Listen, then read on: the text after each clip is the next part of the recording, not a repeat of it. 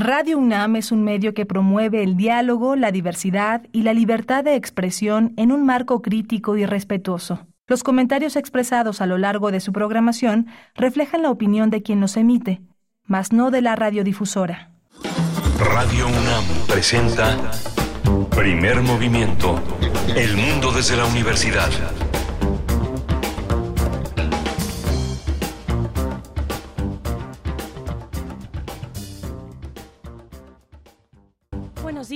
Bienvenidos, bienvenidas. Inicia primer movimiento en este martes 12 de septiembre del 2023. Sean todos bienvenidos a esta emisión. Empieza eh, primer movimiento en Radio UNAM a las 7.03 de la mañana, 7.03 de la mañana y hasta las 10 estaremos con ustedes aquí en Radio UNAM 96.1 de eh, frecuencia modulada y 860 de amplitud modulada. Es un gusto acompañarles en esta mañana con el equipo. Eh, Rodrigo Aguilar se encuentra en la producción ejecutiva del otro lado del cristal. Ah, nos acompaña también el señor Jesús Silva en la operación técnica de la consola y Miguel Ángel Quemain en la conducción. Miguel Ángel, un gusto estar contigo. Igualmente, Berenice, vamos a tener la curaduría de Islari Morales, con quienes tuvimos la oportunidad de encontrarnos el domingo pasado en un superconcierto de la FUNAM con la con la cantante, con la soprano Rosy Arango, en un concierto de pues prácticamente eh, casi una hora y media, eh, un concierto muy melancólico en la primera parte, en el encuentro de toda esta, de, toda esta gran desolación rulfiana, este, arreoliana, de todo este mundo de Tomás Méndez con el pastorcito de José Alfredo Jiménez, un, un concierto muy escénico, dirigido por Enrique Patrón de Rueda, con una orquesta muy participativa, como, como pasó hace casi un año con el eh, gran concierto que dieron sobre el mambo. Es una, es una orquesta, la FUNAM, llena de entusiasmo, llena de compromiso. Y la segunda parte del concierto, que fue una, una, una reconciliación, una reconciliación con lo que es eh, las raíces musicales mexicanas, toda esta profundidad que hoy vamos a repetir. Eh, hoy vamos a tener una probadita de esto con la segunda parte de Sones, México, que vamos a conversar con Edith Lali Morales, violinista comunicóloga, gestora cultural e investigadora musical, música sobre todo.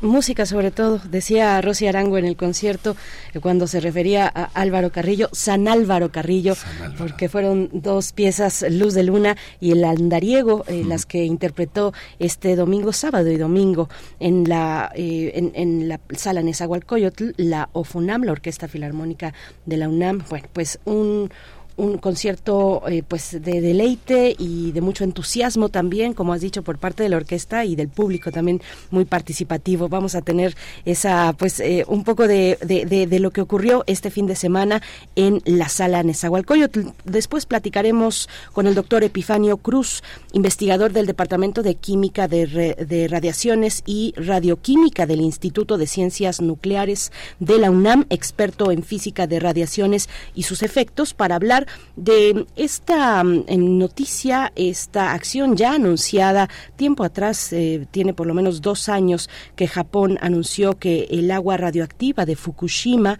de la central nuclear de Fukushima, sería vertida al océano. Bueno, esto ya inició, este proceso ya inició. Vamos a tener pues la, eh, el análisis, un acercamiento desde la óptica de un especialista como el doctor Epifanio Cruz.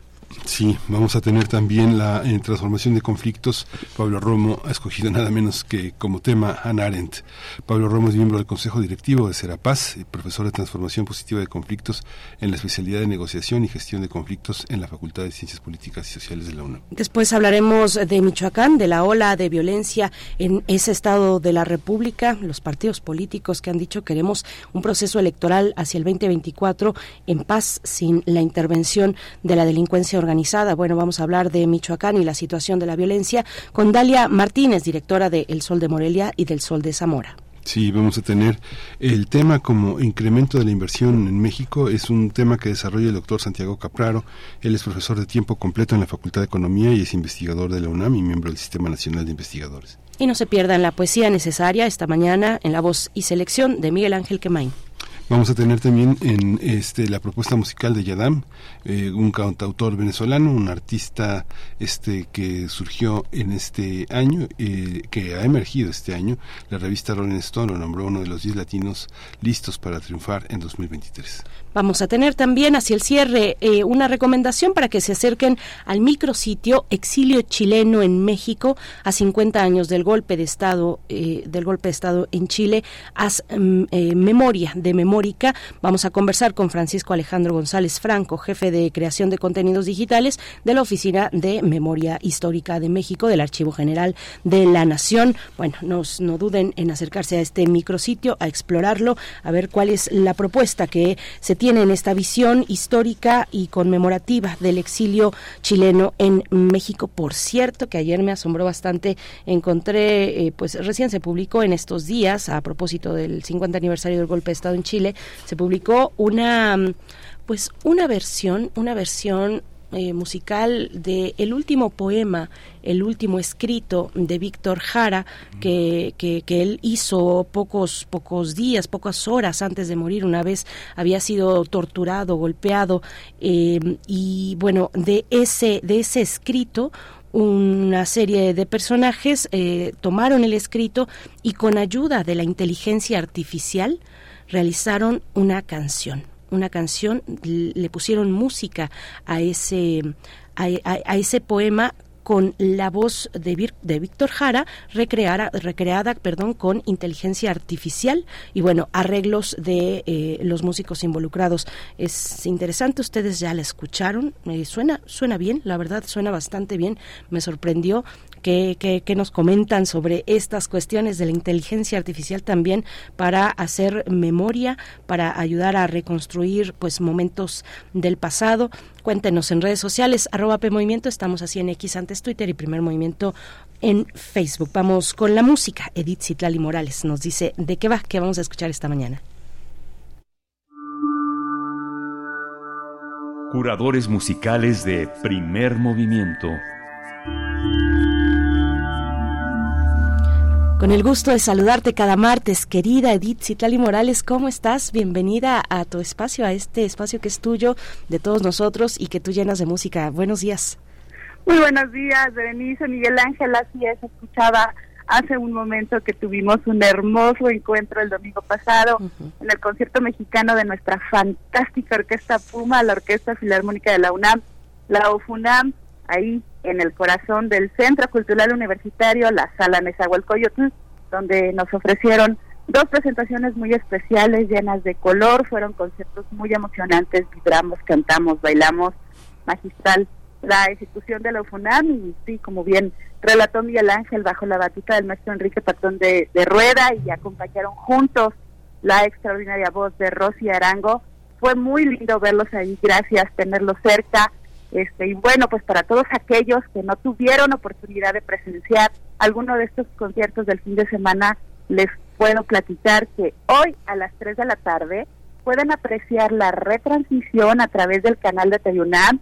Y si hoy no tienen chance de prender la tele a las 3 de la tarde, el próximo domingo a las 12 del día por UNAM y también por aquí, por Radio UNAM, por las coordenadas de Radio UNAM, podrán disfrutar de este concierto mexicano. Créanme, no se lo pueden perder o me equivoco, ver en Miguel Ángel. No, no, Maravilloso, fantástico, muy divertido. Lo dimos todos, tanto la orquesta, eh, el director, también Enrique Patrón de Rueda, Rosy Arango. Bueno, qué belleza, qué belleza de presencia escénica y de voz.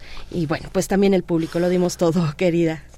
Qué bueno, qué bueno, qué bueno, gracias amigos. Bueno, pues vamos a dar continuidad a nuestro Sones México que iniciamos la semana pasada y antes de presentarles lo que traigo para hoy, les cuento que en algunas otras ocasiones me ha sucedido que inicio una idea, según yo, muy específica y muy clara de lo que quiero compartirles, y al momento de empezar a desarrollarla, la música comienza a hacer su magia y a veces me lleva por caminos que yo no imaginaba y termino bordando o más bien aterrizando en algún lugar distinto al que yo me había dibujado en mi mente.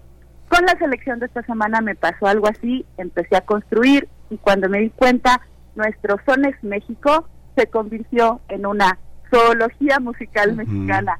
Les confieso y humildemente les platico que fue difícil hacer la selección porque quería compartirles muchas canciones, nuestra música es tan rica, tan abundante, el repertorio es tan amplio, eh, estoy convencida que los músicos somos capaces de, romper cualquier barrera, los, los mexicanos somos capaces de romper cualquier barrera de comunicación con nuestra cultura, nuestro folclore, con nuestra sensibilidad, con nuestra música. Bueno, fue difícil en ese sentido, me divertí mucho, pero alguien por ahí nos comentó la semana pasada en redes sociales que debemos poner más música mexicana, así que prometo solemnemente tener selecciones musicales de este tipo, no solo en septiembre, no me esperaría hasta septiembre, lo prometo, lo prometo, lo prometo. Bueno, ya les decía hace un momentito, antes de que me ganara la emoción, que esta curaduría es una zoología musical de Sones México. Hagan sus apuestas allá en cabina y en casita, a ver cuántas me adivinan porque no la tienen fácil, ¿eh? Hay muchísimo material. Bueno, vamos a comenzar esta mañana con algo de la Huasteca. Toda esta región que va de Veracruz, Tamaulipas, San Luis Potosí a Hidalgo, esa parte de la República donde bailan y cantan los sones huastecos. Escucharemos entonces el querreque. Querreque se refiere al sonido que provoca el pájaro carpintero cuando picotea en los árboles para construir su casita. Es como todos los sones, una pieza escrita en compás de seis octavos y dependiendo del, grupo que la interpreta, los versos cambian. Son divertidos, alegres y es y seguirá siendo un referente fundamental de los sones huastecos. Después llegará un toro, un toro guerrerense, el toro rabón. Esta canción de la zona centro del estado de Guerrero se pertenece a lo que llaman sones de tarima, es decir, que se baila, el, zapateado que, ejecutan, lo hacen sobre una caja de madera. Más tarde nos regresamos derechito y sin escalas a Aguascalientes para escuchar la pelea de gallos. Rápidamente recordemos que si bien es cierto esta canción es de la autoría del chileno Juan Santiago Garrido, se ha convertido en un himno distintivo no solo de los festejos de la Feria de San Marcos, sino del propio estado de Aguascalientes. Bueno, llevamos un pajarito, el querreque, un toro, unos gallos y ahora nos vamos con una iguana. Les cuento que fue justamente en este punto donde me di cuenta que los sones, como si tuvieran vida propia, me estaban llevando a una zoología musical. La iguana, al igual que el toro rabón, es un son de guerrero que se baila sobre una tarima. Y en este caso de la iguana, mientras la mujer baila elegantemente sobre el cajón de, madera, el varón se arrastra por el piso al compás y ritmo de la música, haciendo caras y sacando la lengua, imitando el comportamiento de una iguana. Es muy divertido y muy difícil de bailar también, hay que, hay que mencionarlo. Y para completar esta selección de canciones mexicanas dedicadas a algunos animalitos, nos vamos a Jalisco. Escucharemos El Caballito. Es muy hermosa también la coreografía de esta danza, pues el rebozo de las mujeres le sirve al varón para simular que están cabalgando un caballo. Música muy alegre, ya con la estructura del mariachi, como lo conocemos en la actualidad, violines, el guitarrón y por supuesto el sonido brillante de las trompetas. Pues así quedó Berenice Miguel Ángel, la selección para hoy, esta pequeñísima muestra musical de algunos estados y regiones de la República apenas una pincelada sonora de las muchas caras de nuestro hermoso México. Deseo que, que tengan unas lindas fiestas patrias, que disfruten mucho, que coman cosas ricas, por supuesto, también nuestra gastronomía es increíble, que la pasen muy bien. Muchísimas gracias, queridas amigas, queridos amigos, y que viva México por su gente, sus tradiciones y por su música. Hasta la próxima. Hasta la próxima, querida, querida Edith Citlali Morales, que viva México, por supuesto, su comida, su gente, su música. Nos quedamos con un son huasteco, ni más ni menos que el querreque.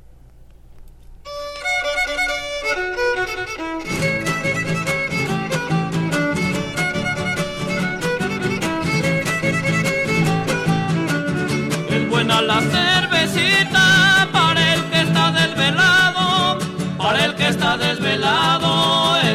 la cervecita. Yo prefiero un tequilita, que es lo mejor para lo hinchado, que es lo mejor para lo hinchado, y hasta los panzón se quitan. ¡Que reque! ¡Que reque! ¡Que reque! ¡Que reque! El whisky y el aguardiente, ¿cuál es el mejor licor? ¿Cuál es el mejor licor? Aguardiente. Yo digo que el aguardiente porque es emborrachador, emborracha al presidente, también al gobernador. Que reque, que reque,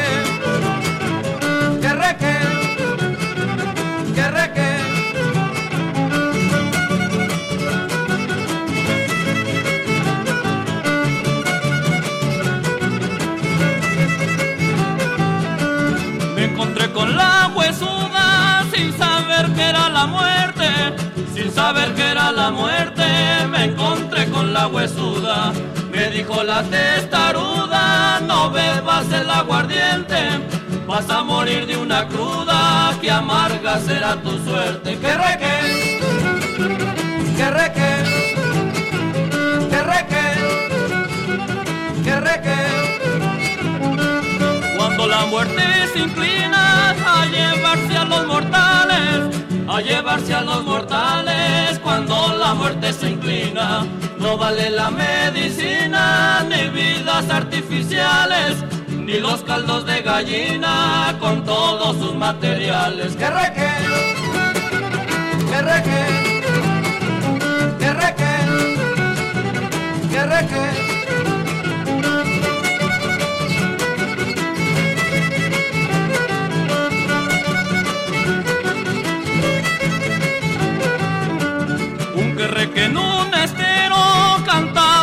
Desesperado, cantaba desesperado, un que en un estero.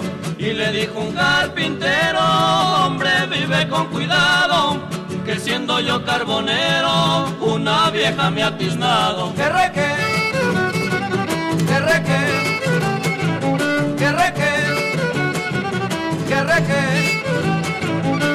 De todo soy descendiente cuando me pongo a tomar, cuando me pongo a tomar, de todo soy descendiente. Mi padre es el aguardiente, mi padrino es el mezcal, el refino es mi pariente y el pulque hermano carnal. Que reque, que reque, que reque, que reque.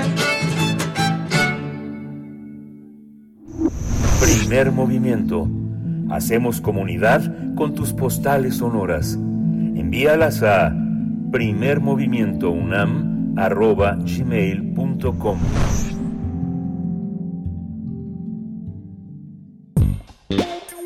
Pensar y accionar sobre nuestra relación con el ecosistema. Doce años después del accidente de la central nuclear de Fukushima, Japón comenzó a verter al Océano Pacífico más de un millón de toneladas de agua radioactiva depurada proveniente de esa central. El proceso inició el pasado 24 de agosto y tardará décadas en completarse como parte de la estrategia del gobierno nipón para desmantelar la planta nuclear tras la devastación que provocó el, el, terremoto y el tsunami de 2011. Se trata del segundo peor desastre nuclear de la historia, solo por detrás de Chernobyl. Luego de informar esta decisión, en el mundo surgió una ola de protestas contra Japón. China, por ejemplo, considera que este, es, que este es un acto irresponsable y egoísta, pese a contar con el apoyo del Organismo Internacional de la Energía Atómica dependiente de la ONU. El gobierno chino considera que el vertido de agua contaminada es un asunto importante de seguridad nuclear con implicaciones más allá de las fronteras japonesas, por lo que anunció que tomará las medidas necesarias para proteger el medio ambiente marino, la seguridad alimentaria y la salud pública, además de que analizará de cerca el nivel de radiación de las aguas. Tampoco ha aceptado los vertidos al mar diversos grupos medioambientalistas y civiles de Japón con el argumento de que el principal contaminante radioactivo que queda después del tratamiento del agua es el tritio, una forma radiactiva de hidrógeno que es difícil de eliminar del agua y que actualmente no existe ninguna tecnología que pueda erradicar las trazas de este elemento que tiene una vida de hasta 100 años. Pues vamos a conversar sobre la decisión del gobierno japonés pues de vertir agua contaminada al océano. Nos acompaña esta mañana el doctor Epifanio Cruz, investigador del Departamento de Química de Radiaciones y Radioquímica del Instituto de Ciencias Nucleares de la UNAM. Él es experto en física de radiaciones y sus efectos. Doctor Epifanio Cruz, buenos días, bienvenido a Primer Movimiento. Pues buenos días, eh, me da mucho gusto saludarlos por, por este medio. Muchas gracias, doctor. ¿Cómo, cómo observa usted una, una medida aprobada eh, institucionalmente, pero el mundo, el mundo de, el mundo que conoce los efectos de esta, de esta tragedia, este reclama que es una medida incompleta, unilateral y que va a causar mucho daño. ¿Usted qué piensa? Bueno, mira, eh, primero eh, yo creo que el contexto un poco para el público diverso que nos escucha eh, y que ustedes conducen muy bien este, este programa para un público muy amplio. Eh, yo creo que el, la cuestión de Japón de verter el agua al mar eh, es una de las opciones que, que se ha venido pensando de hace varios años y obviamente que les ha llevado pues eh, bastante tiempo en armar, hacer toda esta instalación de tuberías que se ha instalado dentro de, de, la, de los edificios con salir a los tanques como si fueran tinacos enormes. Eh, estos tinacos pues eh, ya son, ahora sí que han invadido prácticamente el patio de la, de la instalación nuclear en Daiichi, en Fukushima. Eh, Japón tenía que hacer un plan porque está obligado a mantener eh, un ecosistema eh, lo más limpio posible después del accidente este que ya todo el mundo conocemos. Eh, sin embargo, el gran problema era decidirse por cuál de los métodos. Entonces, un método menos el menos agresivo a un ambiente, a un ecosistema marino, porque pues Japón prácticamente es una isla grandota y pues lo circunda el mar y toda la, flora y fauna que habita en el mar, pues sabemos que es muy frágil en cualquier como cualquier ecosistema que tenemos en tierra. Entonces, una de las opciones que era era era pues eh, la evaporación del agua, eh, significaba también que habría que hacer este mismo tipo de proceso, pero en vez de apuntar la tubería al mar, pues apuntar las evaporadoras hacia eh, hacia digamos la atmósfera. Sin embargo, eh, aparentemente creo yo que el asunto final es que eh, es más políticamente redituable o en el caso de la opinión pública eh, sería menos impactado en pensar que en vez de respirar eh, este vapor porque se va a diluir otra vez en el medio ambiente, en el aire, etcétera, pues eh, pensaron que es más fácil tirarlo al mar.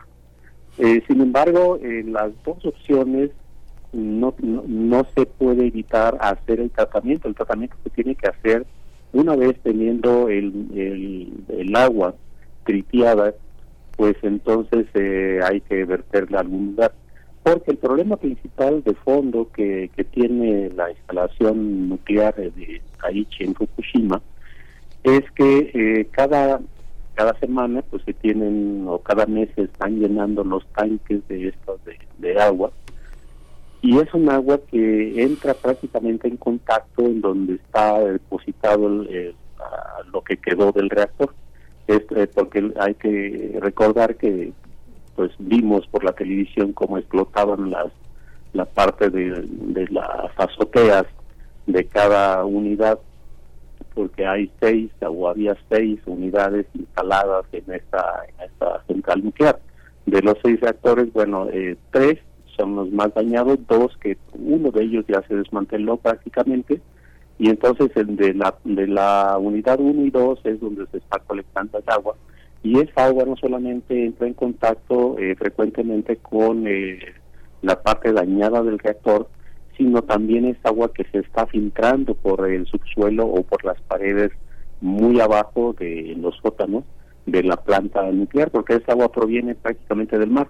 Entonces es agua que está invadiendo la instalación en, el, en los sótanos y hay que envasarla, eh, recuperarla a algún sistema y eso es lo que está llenando a los tanques. Entonces llega, ha llegado un momento en el que desde hace dos años prácticamente ya no hay tanto espacio como para meter más eh, contenedores del agua.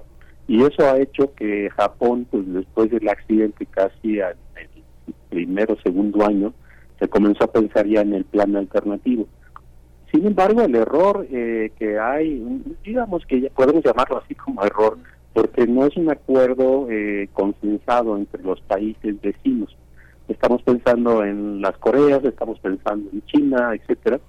Eh, de tal suerte, a pesar de, de, toda digamos, eh, la audacia diplomática que un país puede usar para convencer a los otros de sus acciones que no dañen el entorno, etcétera, eh, que no representa una amenaza a la salud, eh, pues siempre habrá las discrepancias y creo que la toma de decisiones finales fue la que no gustó a los países porque eh, no, no dejan eh, finalmente opciones muy creíbles a un público que es muy sensible hoy día y digo, eh, somos muy sensibles porque el medio ambiente pues ya lo tenemos muy gastado, ¿no? Muy atacado por la revolución, la revolución industrial hasta ahora ha sido bastante que, digamos, el daño que le hemos causado a nuestro entorno. Entonces, China, pues como bien dicen ustedes, pues ha dejado de comprar ya productos eh, Corea del Sur, a pesar de que el, el, público coreano se ha opuesto a esta medida y ha estado protestando su inconformidad, pues eh, el gobierno eh, coreano sigue pues con una buena relación y, toda esta diplomacia. igual, semanas antes del primer vertido que ayer terminó del agua hacia el mar, pues semanas antes estuvo una delegación en Estados Unidos justamente para convencer de este tipo de, acción que se estaba ya que se había planeado. Ahora eh, por otra parte eh, el, ente internacional eh, pues el organismo internacional de energía atómica sí avaló ese plan lo ha avalado y siempre se hace una, una, una aceptación cuando hay un plan que efectivamente tiene pies y cabezas pero al fin de cuentas no necesariamente es, es consenso de una comunidad internacional. Entonces creo yo que ese es el, problema que, tenemos ahora, el convencer a una pues a una a un público eh, que sí es muy crítico y tiene el derecho de serlo porque bueno es el único medio ambiente que tenemos en la tierra eh, pero pero al público bueno yo no quisiera eh, que sintieran que estamos ante un problema este, muy catastrófico, porque eh, hasta ahora no no hay datos eh, pues terminantes que determinantes que dijéramos sí tenemos un problema de, contaminación muy alta y vamos a ver peces con cinco ojos, etcétera, eh, que haya este tipo de mutaciones tan rápido. La, la mutación biológica se lleva que puede llevar cientos de años o miles de años o millones de años, en el caso de nosotros, o las especies que conocemos, animales y vegetales. Eh, no, no vamos a mirar eh, en los próximos 30 años siquiera eh, este tipo de efectos, porque el nivel de radiación es muy, muy bajo. por ejemplo, ¿qué tan bajo es? bueno, para ponerlo un poco en contexto, uno diría, eh, mira, si yo midiera eh, la desintegración del átomo en mi cuerpo, pues eh, no paso de una decena de desintegración por segundo. cada desintegración atómica en una unidad de tiempo como el segundo, una desintegración llamamos Becquerel. y este Becquerel es el apellido de un investigador, un científico dedicado a la, a la cuestión de las unidades en radiación. Eh, esa desintegración por segunda o Becquerel sería un Becquerel. En mi cuerpo tendríamos, en el cuerpo suyo, etcétera, de cualquier eh, persona del auditorio, eh, tendríamos alrededor de 10, 12, 15 desintegración por eh, si abrimos la llave del agua y sacamos un litro de agua, pues estamos hablando eh, alrededor de, digamos, dos desintegraciones, porque eso depende mucho de, de qué región del mundo ya tomamos el agua de la llave. Entonces estamos hablando desde una desintegración hasta dos desintegración, cuatro desintegración. Yo recuerdo en algún momento de una profesora que en la facultad teníamos alguna asignatura de, radiaciones y hacía muestreo del agua aquí en Ciudad Universitaria. Y, yo creo que el agua que caía, eh, el agua de la lluvia, esencialmente pues trae tritio, y este tritio le decimos que es un familiar del hidrógeno porque son muy parecidos químicamente, solamente que el tritio cuando, bueno, el hidrógeno que se que viene en la atmósfera y es eh, bombardeada o es alcanzada por una radiación cósmica de muy alta energía, pues entonces lo ioniza, le rompe, eh, digamos, eh, sí, fractura este átomo y le agrega un neutrón, y entonces tendría dos neutrones de este, este tritio con su protón y este ya lo vuelve radiactivo, esto es, ya no es el hidrógeno naturalito que conocemos, entonces se vuelve en exceso de energía, esa radiación que está emitiendo es la que nos puede dañar eh, en grandes cantidades. Entonces, eh, finalmente, este tritio, cuando se ve ionizado en la atmósfera o en la estratosfera, llega a tierra con la lluvia, pues esta, este tritio está eh, mezclado en el agua de lluvia. Es más, eh, si nos bañamos con esa agua de lluvia, que pues, son los lagos, los mares, los ríos, etcétera, pues nos estamos bañando también con esta, esta misma agua o estas eh, moléculas, pues que son también de tritio, ¿no? Porque se forman y son tres, digamos, o como si fuera una molécula de, del tritio, tenemos dos neutrones con un protón y ya tenemos el tritio. Pero eh, si uno se pone a cuantificarlo, pues entonces en un cuerpo humano tendríamos como 12 más o menos, en el agua de la llave, pues tendríamos como un becquerel por litro, porque ahí tenemos que decir cuánto, ¿no? Pues no, puede ser un cuerpo humano, tiene que ser por litro. Y en el agua de, de cualquier lugar como el campo de ciudad universitaria, donde los chicos van y entrenan fútbol americano, pues se puede extraer, esa, se muestreaban esa agua y se encontraban esos valores.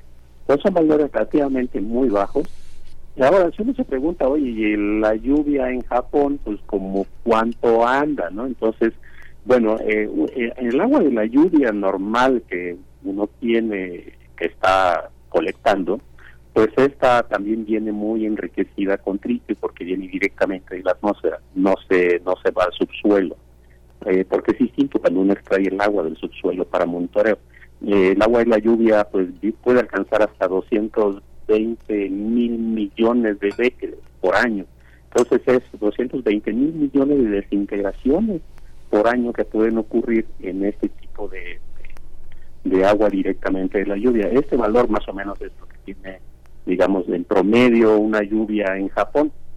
Eh, no hay que alarmarnos porque toda la vida hemos vivido con estas cantidades grandes de, de, de tritio, de radiación que se emiten el, el, agua que Japón está ya vistiendo, porque lo va a hacer, eh, digamos, ayer caminó, tiene que pasar casi cuatro semanas, eh, más unos días más menos, casi un mes, cada mes se descansa y se vuelve a tirar otra vez agua. Y ese es el plan, eh, pues apenas han vertido 10 tanques, entonces de 1.100 a 1.200 tanques que están parados, llenos, entonces pues sí les va a llevar varios años. ¿no? Eh, aún eh, una vez que se termine de, digamos, de aquí a 20 o 30 años que se termine de vaciar estos tanques, pues eh, ahora hay que hacer el desmantelamiento del reactor.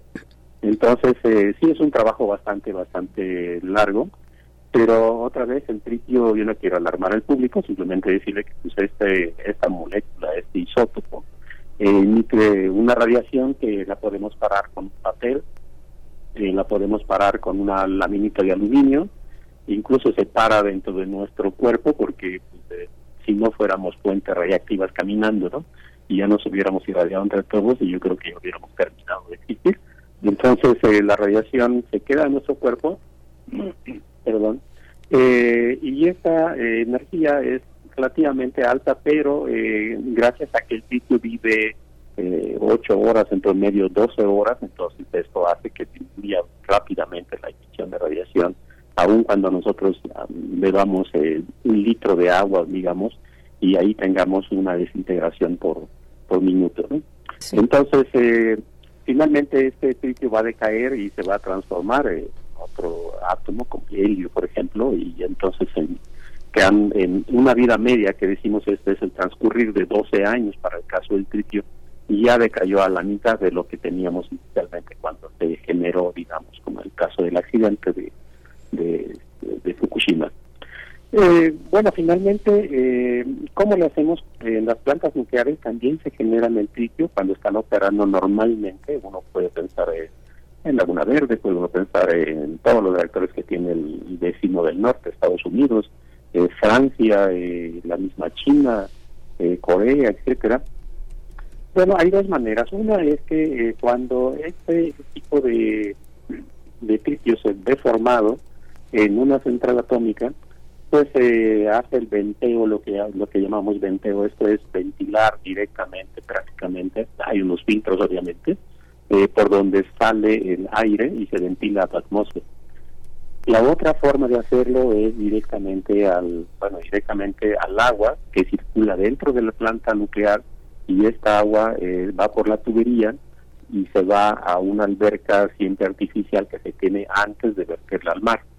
Entonces, eh, y se mantiene ahí pues eh, varios años, eh, por eso las, estas albercas uno siempre ve alrededor que tiene sus lugares de depósito de agua o de emergencia y de ahí, y de ahí se vierte al mar. Entonces, si uno le pone números a estas cosas, eh, no estamos acostumbrados a cantidades muy, muy grandes, pues es como contar estrellas en el firmamento.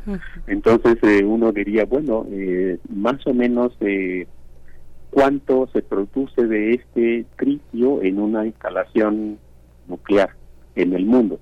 Bueno, uno puede pensar en las centrales grandes de Estados Unidos, China, Francia, Corea del Sur, eh, incluso Rusia. Y estos reactores más o menos, eh, digamos que eh, se conectan al medio ambiente, sea aéreo o sea eh, pues en el agua, en el mar o en ríos en algunos casos, eh, alrededor de 3.7 más o menos eh, seguida de 18 ceros. Estamos hablando de 3.7 trillones de becquerel y pueden llegar hasta 200 trillones de becquerel. Sin embargo, eh, en el caso de la, de, del sistema de agua tratado en Fukushima, estamos hablando de valores como de 2 trillones, es 22 trillones.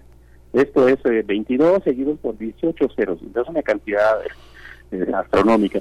Estos ve- 22 trillones comparado entre el intervalo que hay de 3.7 a 200 trillones de becquerel por año, eh, nos da una idea más o menos que está dentro del intervalo y esto hace que un organismo internacional de energía atómica, la Organización de Naciones Unidas, los, los comités eh, grandes que hay de expertos en, en este tipo de, de situaciones, lo puedan aprobar porque eh, Japón está eh, pues eh, con compromiso de llegar a este límite y pues no aumentarlo, al contrario, bajarlo lo más que pueda.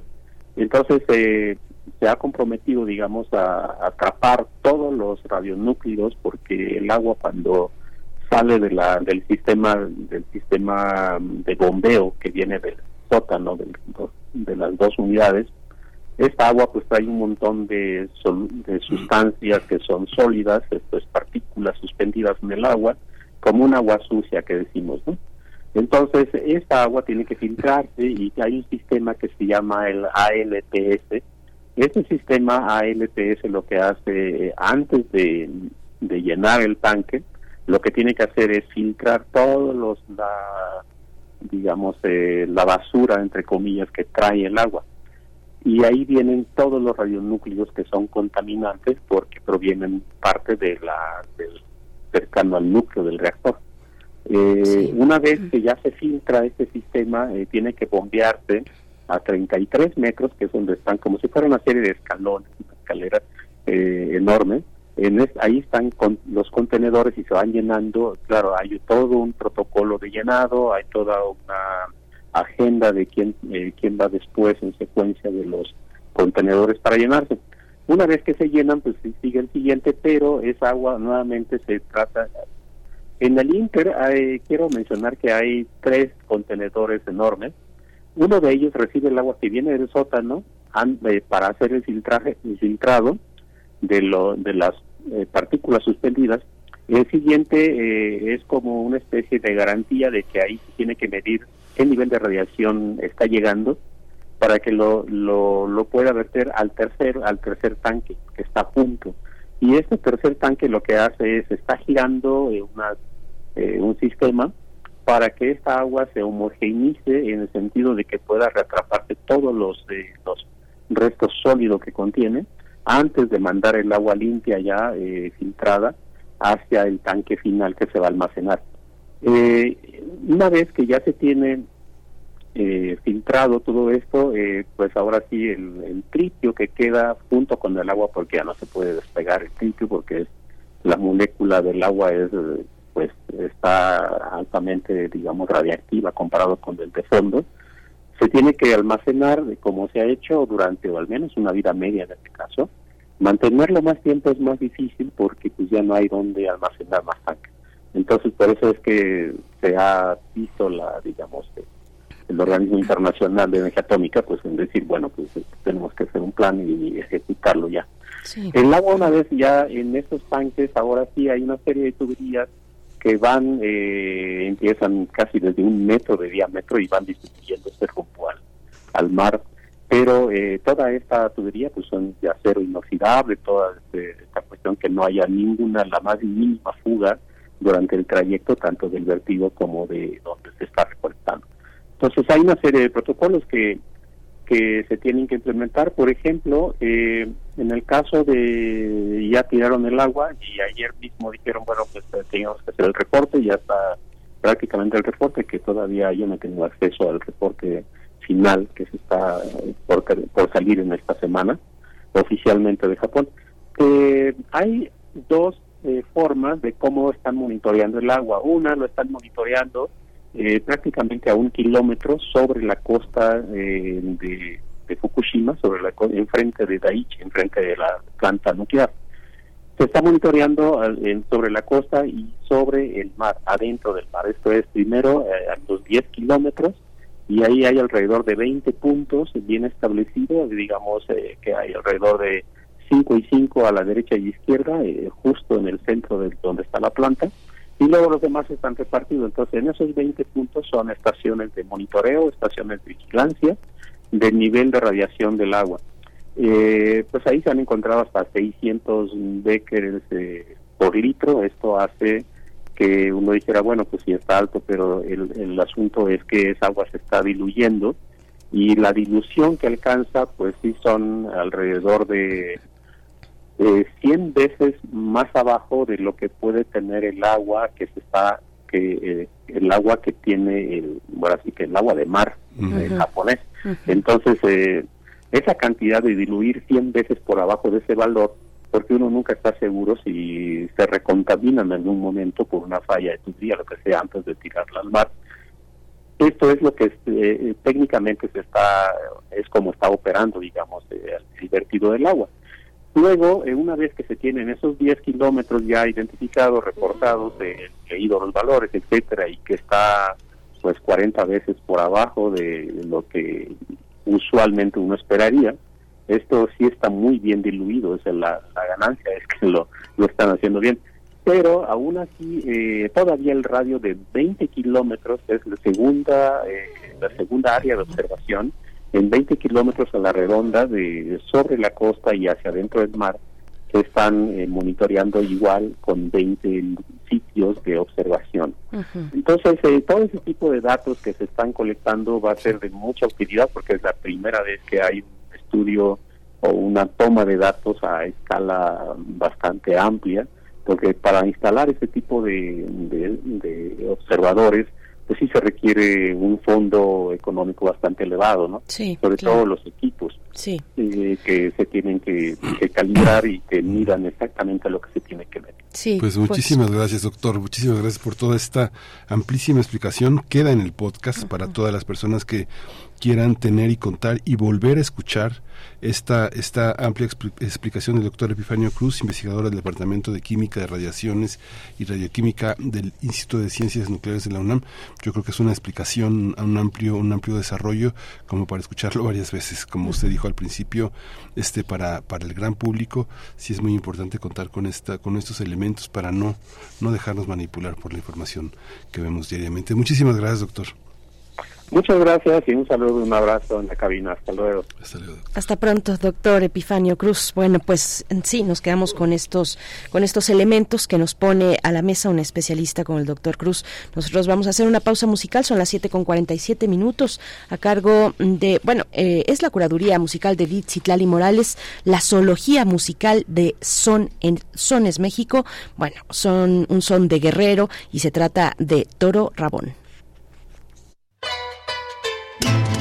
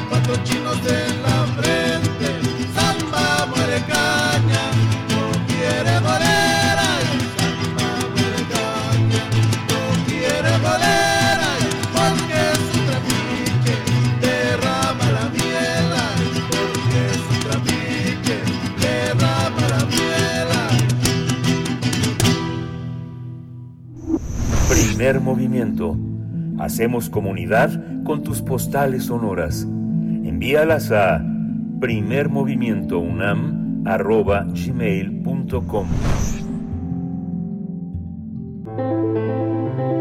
Transformación de conflictos. Pablo Romo, miembro del Consejo Directivo de Serapaz, profesor de Transformación Positiva de Conflictos en la especialidad de Negociación y Gestión de Conflictos Políticos y Sociales, esto en nuestra Facultad de Ciencias Políticas y Sociales de la UNAM, pues nos comparte su participación en esta mañana. Él la deja preparada para nosotros, estará de vuelta ya en vivo en las próximas ocasiones, pero en esta, en esta nos deja esta participación, así es que saludamos con gusto a Pablo Romo. Buenos días a todas y a todos. Muchas gracias por seguir esta columna. El día de hoy haremos una reflexión en torno a cómo eh, pensadores, hombres y mujeres, han contribuido a, eh, a procesos de reflexión sobre el tema de la paz y contra la violencia o la no violencia. Hoy me quiero referir específicamente a Hannah Arendt, que es una de las filósofas y pensadoras políticas más influyentes del siglo XX. Dejó una rica colección de reflexiones que han moldeado nuestra comprensión sobre la política, la sociedad y la condición humana. Sus ideas han sido fundamentales para analizar temas como la violencia, el totalitarismo, la acción política y la esfera pública. A continuación me gustaría reflexionar sobre algunos de sus escritos que ha hecho, los más importantes, que nos han legado, que son motivo todavía hoy de discusión, de reflexión y también de polémica, ¿por qué no? El primero de los temas uh, que me gustaría tratar sería el de la banalidad del mal.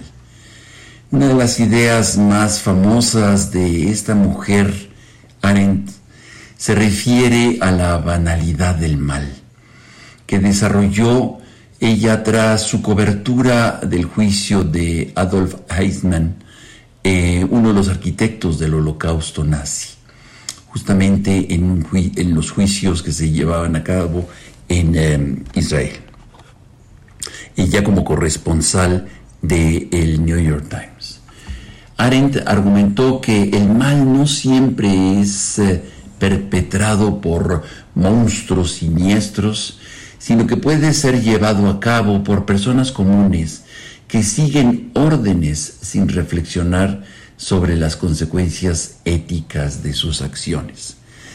Y esto eh, no nos lleva a, o no lleva a eximir de la responsabilidad a quienes obedecen, pero sí a deconstruir aquella idea de, de la monstruosidad de los actos de aquellos que obedecen.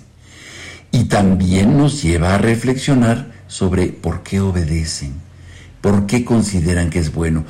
En México tenemos miles, miles de ejemplos, desgraciadamente, de cosas atroces que se están cometiendo y que se cometen por, no por monstruos, no por gente horrenda, sino como personas como tú y como yo. ¿Por qué sucede esto? Esto es parte de la reflexión que Ana Arendt nos deja en, eh, el tema de la banalidad del mal. Otro de los grandes temas que aborda esta mujer, que nos eh, tiene que ayudar para hacer una reflexión en torno a la paz, cómo construir la paz, es eh, lo que ella consideraba que la política se basa en la acción y la participación activa de los ciudadanos en la esfera pública. Ella sostenía que la verdadera libertad y dignidad humana se manifiestan en la capacidad de actuar juntos y tomar decisiones políticas, decisiones eh, políticas en comunidad. Esto es fundamental sobre todo porque hay un conjunto de acciones que, se, que van a incidir en la comunidad y que la comunidad está llamada a participar. Frente a la idea de pasar frente a lo que hacen los políticos y sobre todo los que toman las decisiones, tanto para política pública como normatividades, es fundamental la acción común. La tercera eh, reflexión que Arendt nos deja es la crisis de la autoridad y la pérdida del sentido común. Arendt eh, analizó cómo la modernidad había eh, erosionado la autoridad y debilitado el sentido común en la sociedad. Argumentó que la pérdida de puntos de referencia compartidos y la incapacidad para discernir hechos verificables habían creado un terreno fértil para la manipulación y la desinformación. Fíjense que es muy interesante esto. Justamente eh, ella nunca vio o nunca llegó a, ver, el, por ejemplo, las redes sociales y la posverdad, ¿no? Estas fake news que se convierten en verdades efímeras eh, manipulables. Yo creo que esto es muy interesante para Arendt en su reflexión. Otro, otro gran tema es el totalitarismo y la negación de la individualidad. En su obra sobre los orígenes del totalitarismo, Arendt exploró cómo los regímenes totalitarios deshumanizan a las personas al negarles su individualidad y convertirlas meros engranajes de la maquinaria estatal. Estos regímenes buscan destruir la autonomía y la capacidad de pensar críticamente.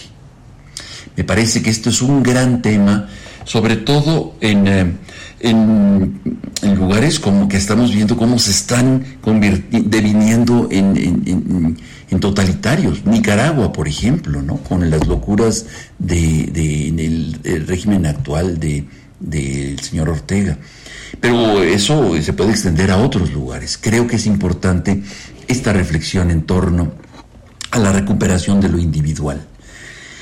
La quinta reflexión que quisiera hacer es la condición de refugiado y el derecho, de el derecho a tener derechos. Arendt reflexionó sobre la experiencia de los refugiados y la pérdida de derechos básicos que enfrentan los refugiados. Ella destaca la importancia de garantizar a todos los seres humanos un derecho a tener derechos como base para la igualdad y la dignidad. Hoy esta reflexión es súper vigente, muy vigente, en los contextos en donde se, eh, se dicen países y estados que se dicen democráticos, pero que finalmente cuando reciben refugiados o los dejan morir en los mares, o los matan en los ríos o les niegan sus derechos y los encarcelan. Por ejemplo, el derecho tan básico como es el de la libertad.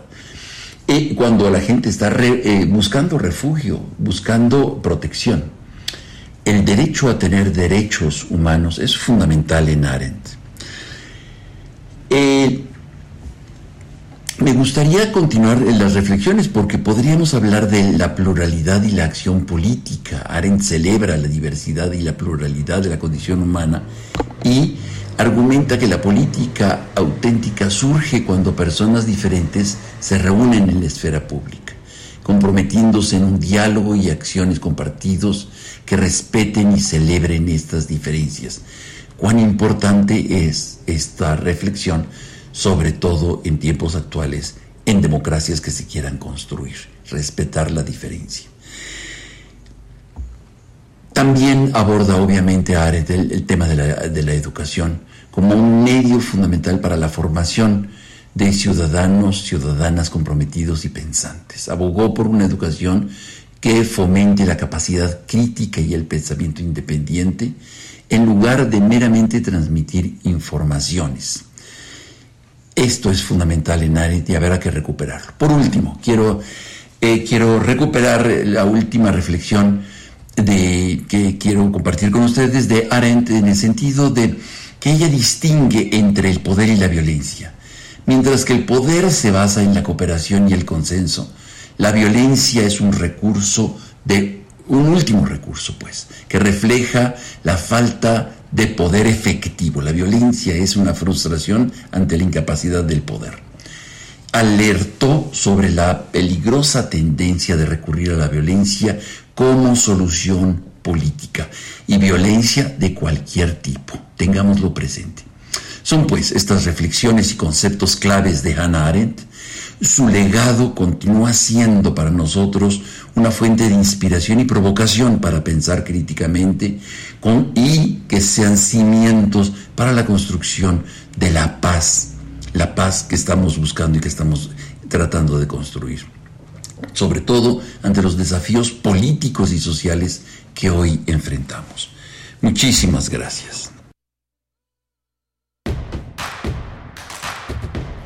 Síguenos en redes sociales. Encuéntranos en Facebook como Primer Movimiento y en Twitter como arroba PMovimiento. Hagamos comunidad.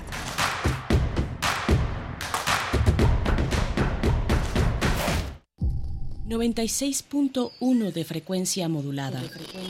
...860 de amplitud modulada... ...transmitiendo desde Adolfo Prieto 133... ...en la Colonia del Valle... Escúchanos en nuestra página web radio.unam.mx. Síguenos en todas nuestras redes sociales: Facebook, Twitter, Instagram, Spotify y YouTube. X-E-U-N. Radio UNAM. Experiencia sonora.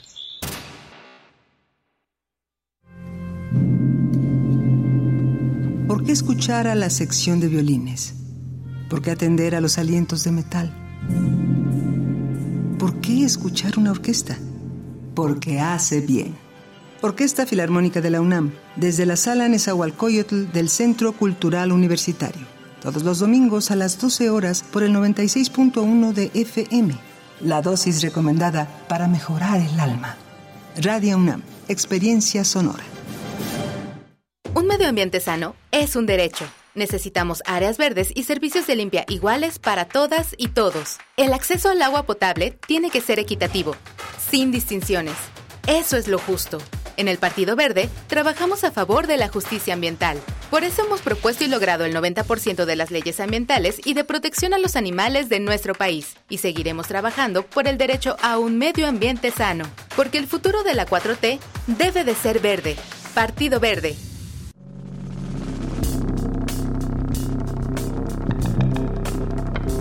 Prisma RU. Relatamos al mundo. Un informativo con visión universitaria. Noticias, análisis, debate. Prisma RU. Conduce Deyanira Morán. Te invitamos a escucharnos de lunes a viernes, de 1 a 3 de la tarde. 96.1 de FM. Radio UNAM. Experiencia sonora. Lo social, lo político, lo económico, lo cultural, son fenómenos que nos competen a todas y a todos.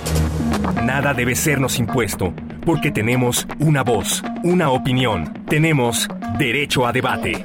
Analiza lo que sucede en la sociedad en compañía de universitarios, juristas, especialistas y activistas. Con Diego Guerrero, los martes a las 16 horas por Radio UNAM. Experiencia sonora. Encuentra la música de primer movimiento día a día en el Spotify de Radio UNAM y agréganos a tus favoritos.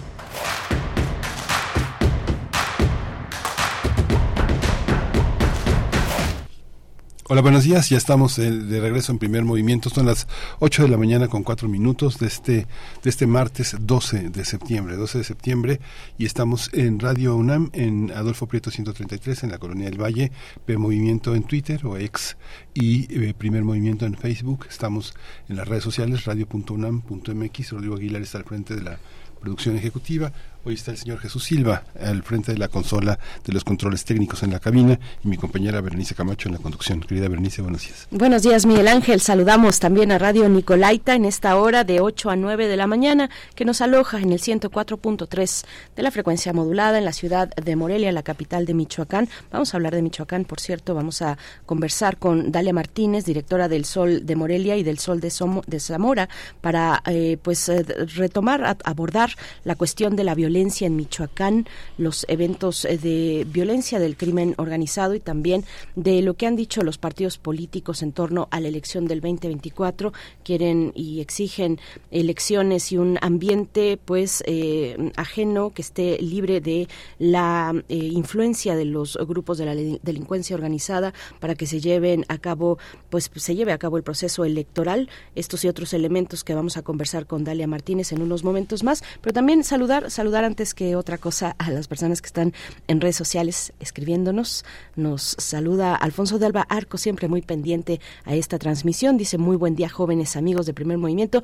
Me fascinan las selecciones musicales que propone todos los martes la maestra Edith Zitlali muchas gracias. Sí hoy martes eh, tenemos a Edith Zitlali con una propuesta musical que tiene que ver con el concierto que tuvo lugar el, fin de semana pasado en el Centro Cultural Universitario de Ciudad Universitaria en la sala Nezahualcóyotl eh, con el director Enrique Patrón mm, de Rueda, eh, con Rosy Arango en la voz, un concierto mexicano pues que fue delicioso. Estuvimos ahí algunos integrantes de Primer Movimiento, nuestro productor Rodrigo Aguilar eh, también estuvo presente. Bueno, fue un concierto muy disfrutable que además ustedes pueden, si no asistieron o si quieren eh, pues repetirlo a través de TV UNAM, el día de hoy a las 3 de la tarde tendrá lugar la transmisión de este concierto mexicano, bueno, que una que tuvo una selección de un, un recorrido por distintos eh, pues eh, distintas maneras de eh, la música de la música mexicana desde Juventino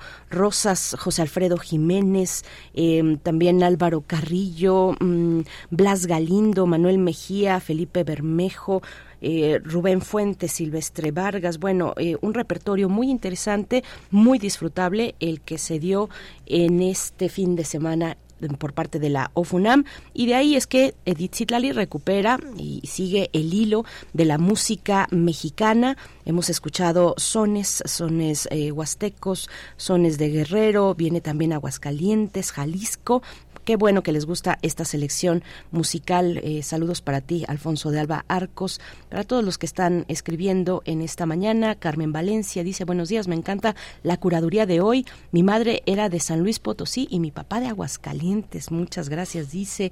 Eh, bueno, pues algunos de estos, de estos comentarios, Miguel Ángel. Sí, muy, muy, muy interesante toda la participación de nuestros escuchas. Vamos a tener en la, en la segunda media hora de esta, de, de 8 a 9, el incremento de la inversión en México. El doctor Santiago Capraro, profesor de tiempo completo en la Facultad de Economía, investigador de la UNAM, nos va a am- ampliar este, este, este panorama sobre los inversionistas en México y el crecimiento de la, de la confianza. No hay sin, inver- sin confianza no hay inversión, así que bueno, vamos a ver con él cómo, cómo está el panorama. Bien, pues iniciamos entonces, vamos eh, para la nota con Michoacán. Dalia Martínez, ya en la línea. Primer movimiento. Hacemos comunidad con tus postales sonoras. Envíalas a primermovimientounam.gmail.com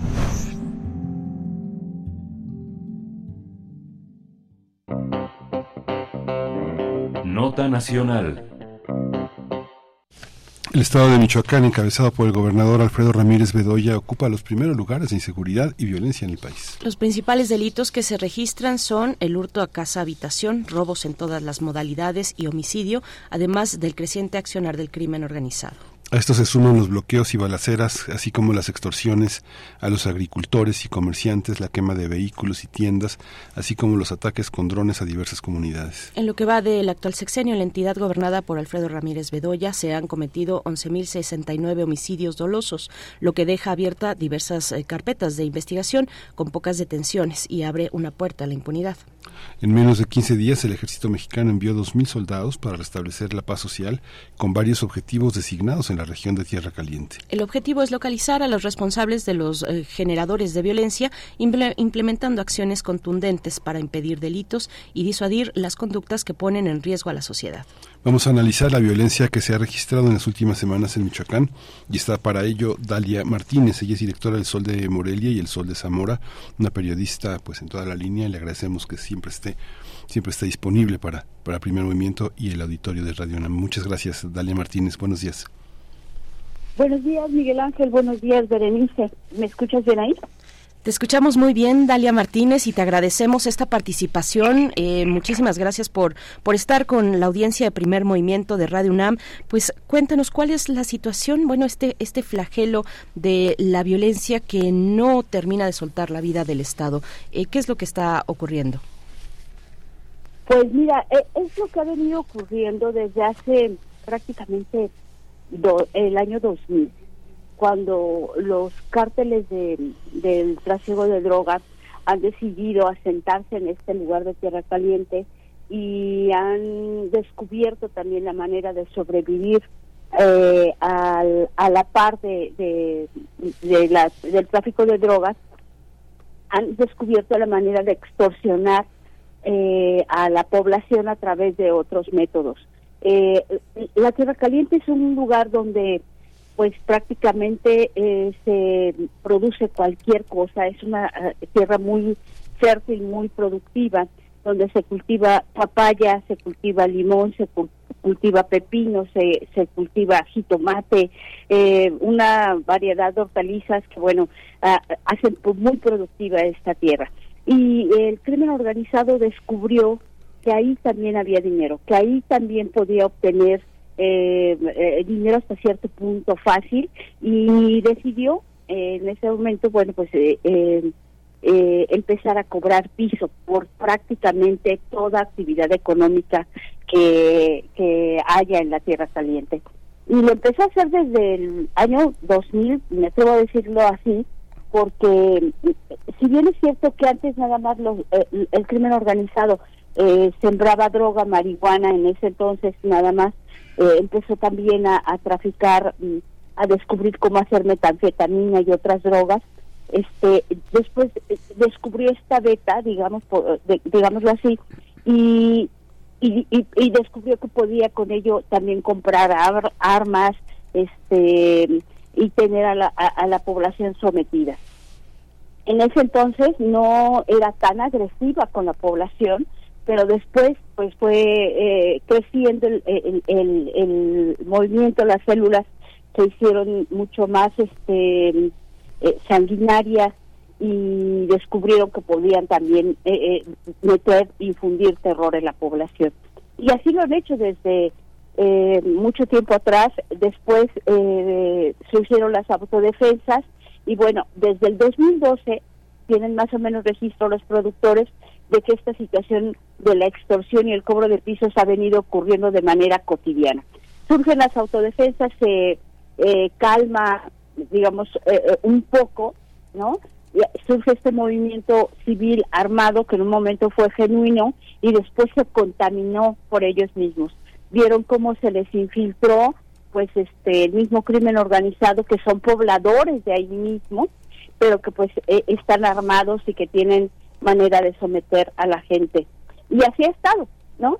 Después eh, viene el, el, eh, eh, digamos, la disolución de estos grupos de autodefensa. En, en teoría, digamos, en el papel, el Estado así lo anuncia.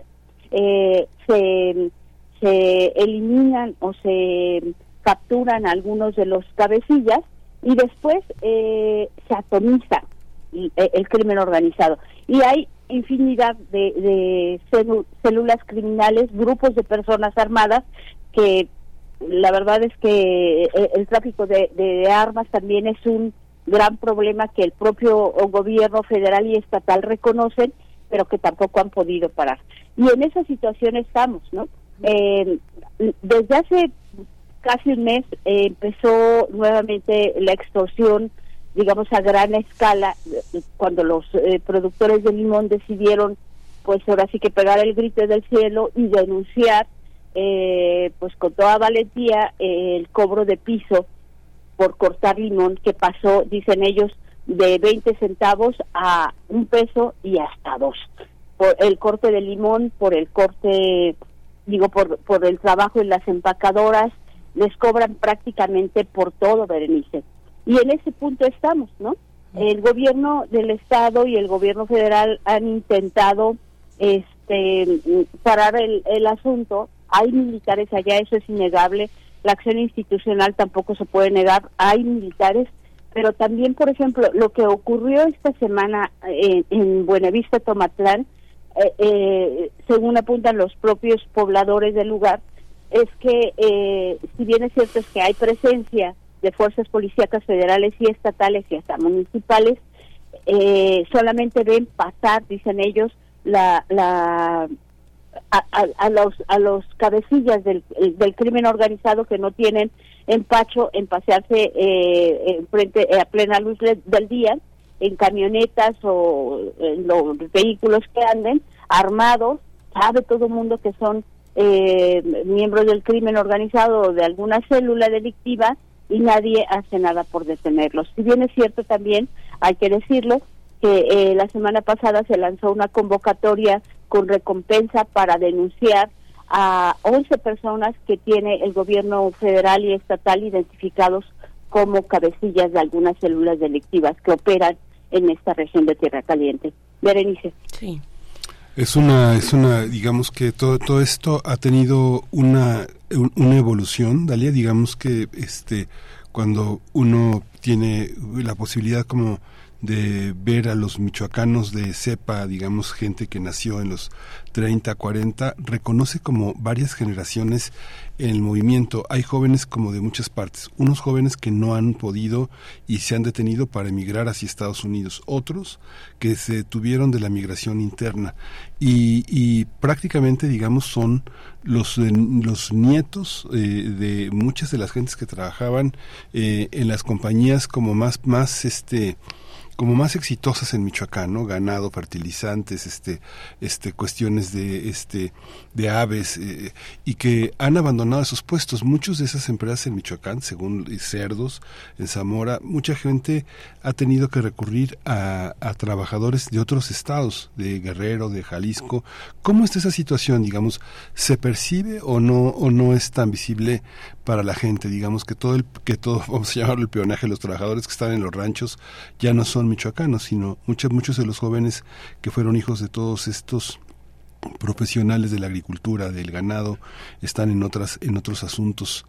Este, eso, esa situación social se percibe, hay estudios en el Colegio de Michoacán, hay trabajos en la universidad sobre esto. Es correcto, eh, Miguel Ángel. Sí, eh, las nuevas generaciones de estos eh, productores que en algún momento hicieron trabajar la tierra, en, en- ahora sí que tierra caliente, han decidido salir de su lugar de origen y obviamente ya no regresan. Eh, esa percepción eh, que se tiene eh, es cierta eh, y te voy a contar una anécdota rapidísima. Eh, la semana pasada eh, la policía estatal detuvo, no recuerdo si fueron 11 o 15 personas, pero todas ellas de, del estado de Guerrero y de otras partes del estado, indígenas, ni siquiera, por cierto, eh, hablan español, y los detuvo porque los, los los detuvo dentro de una huerta cortando limón. Entonces, eh, eh, una huerta ajena, en una huerta que la policía estatal dijo que era, estaban invadiendo propiedad ajena y que estaban cortando limón y los detiene en calidad de, de, de presuntos delincuentes eh, por delitos de robo y presunto eh, eh, invasión a propiedad privada. Le hace, les, hace cargos, digamos, un tanto menores, pero sí los detiene y se los lleva a la cárcel. Hay una protesta de sus familiares, de los propios indígenas que, que estaban cortando limón en tierra caliente, eh, por esta situación que dicen ellos, bueno, es que nosotros no sabíamos que esa, que esa huerta no pertenecía a quien nos contrató. Lo que suponen eh, es que hubo la contratación de, de alguien para meterlos a la huerta a propósito y que los detuvieran. Estas personas no hablan español, te repito, y están detenidas. Eh, eh, es correcto, de hecho, incluso hay eh, cortadores de limón centroamer- centroamericanos este, que han sido identificados y que van de paso.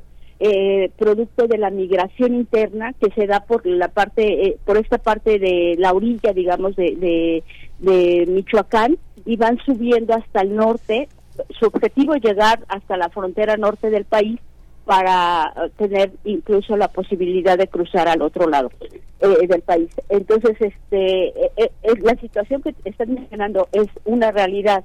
Sí hay gente que ya ni siquiera es de estos municipios ni son familiares y la tierra caliente, pues las huertas y los campos han sido abandonados.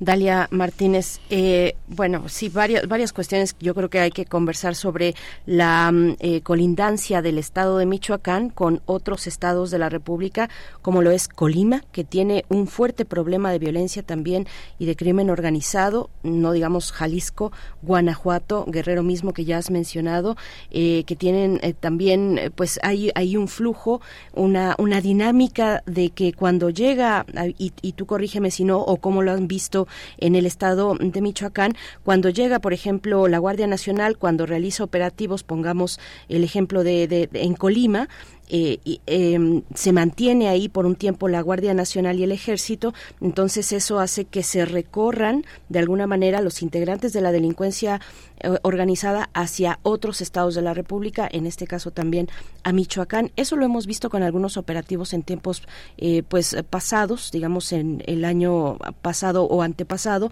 Esto sigue mostrándose de esa manera, esta dinámica de la presencia de la Guardia Nacional en los estados colindantes con Michoacán tiene efectos dentro de la misma dinámica de Michoacán. ¿Cómo, cómo lo ves?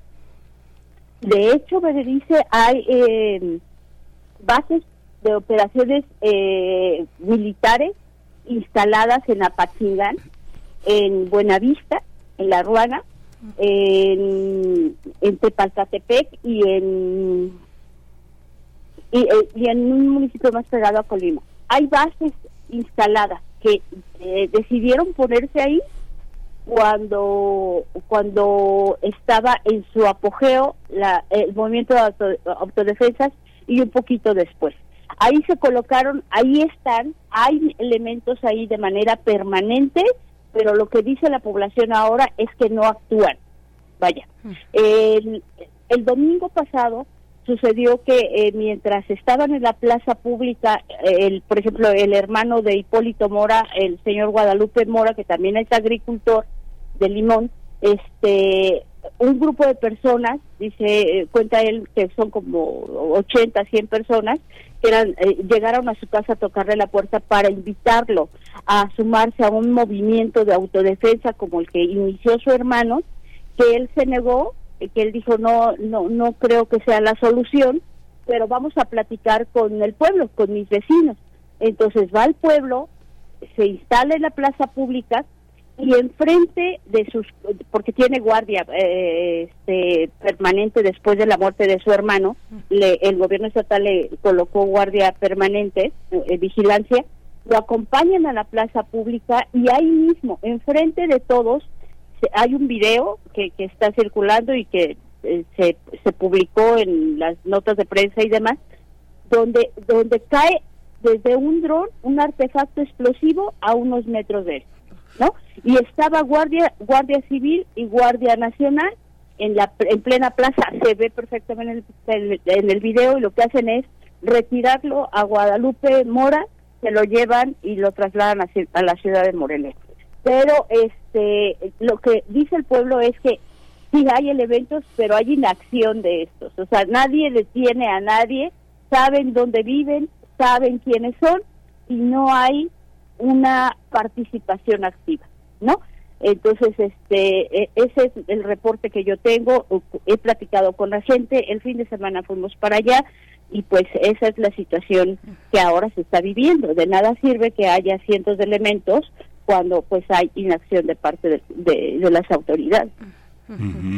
Que, que digamos que ese tipo de atentados es muy difícil prevenirlos, ¿no? Hay, hay, un, hay una estrategia de prevención de esa violencia. ¿Es, posible, digamos, que el, el análisis que hay alrededor de esa violencia o es irruptiva, es incalculable, no, no, hay, una, no hay una constante, una regularidad para, para saber cómo opera, ¿no? Digamos que, no sé, pienso, por ejemplo, en el conflicto de intereses que hay en el trasiego de una mercancía o en la elección de fuerzas eh, municipales de seguridad.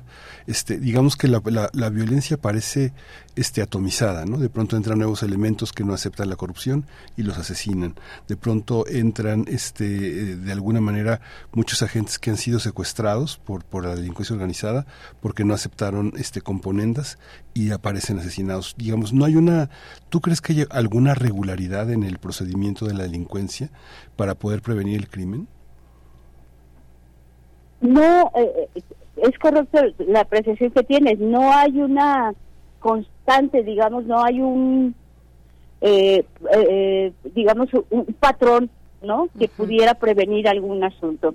Es disruptiva eh, como bien mencionas y bueno pues nunca se sabe eh, ni cuándo va a atacar ni la dimensión del ataque no se cuidan de no hacerlo digamos este de manera de manera tan visible, eh, cerca de, muy cerca, muy cerca de, de donde están los militares o donde están los patrullajes, pero tampoco lo hacen tan tan lejos de la población y de ellos, o sea, eh, sí hay manera de saber por lo menos cómo están operando, cómo se están eh, moviendo. Ahora, hay otro asunto que también está viendo la autoridad, según he platicado también con, con, con la Policía Estatal y con el Secretario de Seguridad de aquí del Estado de Michoacán. Él comenta que son tantas células que ya eh, cualquier persona o, que se junte con más de cinco gentes que estén armadas y decidan hacer un explosivo y detonarlo, este ya se llaman célula delictiva y van surgiendo como hongos en primavera. Entonces ya hay tantos, tantos eh, células delictivas que ya en este momento parecen incontenibles, ¿no? Y lo que está preocupando, como les decía en un principio, es eh, también eh, de dónde están sacando las armas, quién se las está propor- proporcionando y de dónde están eh, corriendo de un lado para otro pues las armas de alto poder y, y e incluso pues cosas que, que nada más tiene el ejército mexicano. Ujú. Eh, Dalia Martínez, me, voy a regresar un poco a lo que, pues, al, al evento con el hermano de Hipólito Mora, Guadalupe Mora. Bueno, que de entrada, qué que, qué asombro, qué asombro eh, el hecho de que desde un mecanismo como este, un dron, eh, que está sobrevolando una plaza, un, un lugar determinado, desde ahí suelta un artefacto que detona. Es, es, es terrible el hecho en sí mismo, eh, si lo pensamos, si nos detenemos un momento, digo, en medio de tanta de tantos eventos violentos, tener eh, e- esas modalidades, digamos, que también aterrorizan a la, a la población. Y, y voy con, el- con el caso para, para preguntarte sobre pues sobre lo que ha venido después del asesinato brutal de Hipólito Mora. Recordemos que fue el pasado mes de julio eh, y con ese con ese evento se anunciaba las autodefensas, eh, representantes y integrantes de autodefensas anunciaban su regreso, eh, un regreso más importante, más contundente. Esto ha sido de esa manera cómo van eh, pues cómo va ese ese camino ese otro actor en, en, en el escenario michoacano que son las autodefensas han vuelto con, con mayor fuerza después de lo de Hipólito Mora del asesinato de Hipólito Mora no Berenice, son eh, eh, intentos de la población desesperada, eh, eh, ellos mismos lo, lo dicen así, por frenar un poco los ataques eh, del crimen organizado, que en este momento no los dejan trabajar el, el cultivo de limón, que es temporada alta para ellos, es una temporada importante. Eh, no olvidemos que Michoacán produce eh, la mayor parte del, limón que se distribuye en prácticamente todo el país y que también se exporta a otros países como Estados Unidos. Es temporada altísima para ellos eh, y simplemente no han estado trabajando de manera normal ni sus huertas ni sus empacadoras. Entonces, ellos tienen un problema real enfrente que no les permite eh, tener recursos eh, eh, eh, constantes y continuos y, y sonantes, digamos, para poder vivir. Entonces, los, los productores de limón eh, serios, formales, son más de 700 eh, agricultores que están agrupados en la asociación, por lo menos de, de la asociación, una de las asociaciones más grandes del Valle de Apatzingán, no han podido trabajar de manera regular y ya están desesperados porque de eso depende la economía de varias familias, ¿no? De sus trabajadores, pero también la propia. Entonces, tienen las huertas abandonadas, el tiempo se pasa y el producto pues también se echa a perder. Entonces, lo que ha pasado es que han intentado organizarse para poder seguir trabajando y simplemente eh, pues no han podido. Son, quiero decirte que son intentos desorganizados, este, porque es eh, de alguna manera de población sí civil, que sí es, eh, quiero decirlo también eh, fuerte y claro, pues sí tienen algunas armas. Por ejemplo, en, eh, en Buenavista el domingo decían este, las personas ahí que eran herederos de lo que ah, del legado de, de Hipólito Mora y que Hipólito Mora les había dejado algunas armas, ¿no? Sí son rifles, sí son rifles no de grueso calibre, pero sí son rifles este casero, eh, son rifles que mm, eh, que no son de alto poder, esos que se utilizan para la caza de, de conejos o para la caza de, de, de zorros que hay en el lugar, no son rifles de alto poder, pero intentan medio organizarse y ellos lo anuncian así como autodefensas, pero no hay una situación real de un movimiento armado eh, un poquito más pensado como el del 2012, que surgió en el 2002, estaba a la cabeza Hipólito Mora, Mireles y pues otros líderes de ahí del lugar.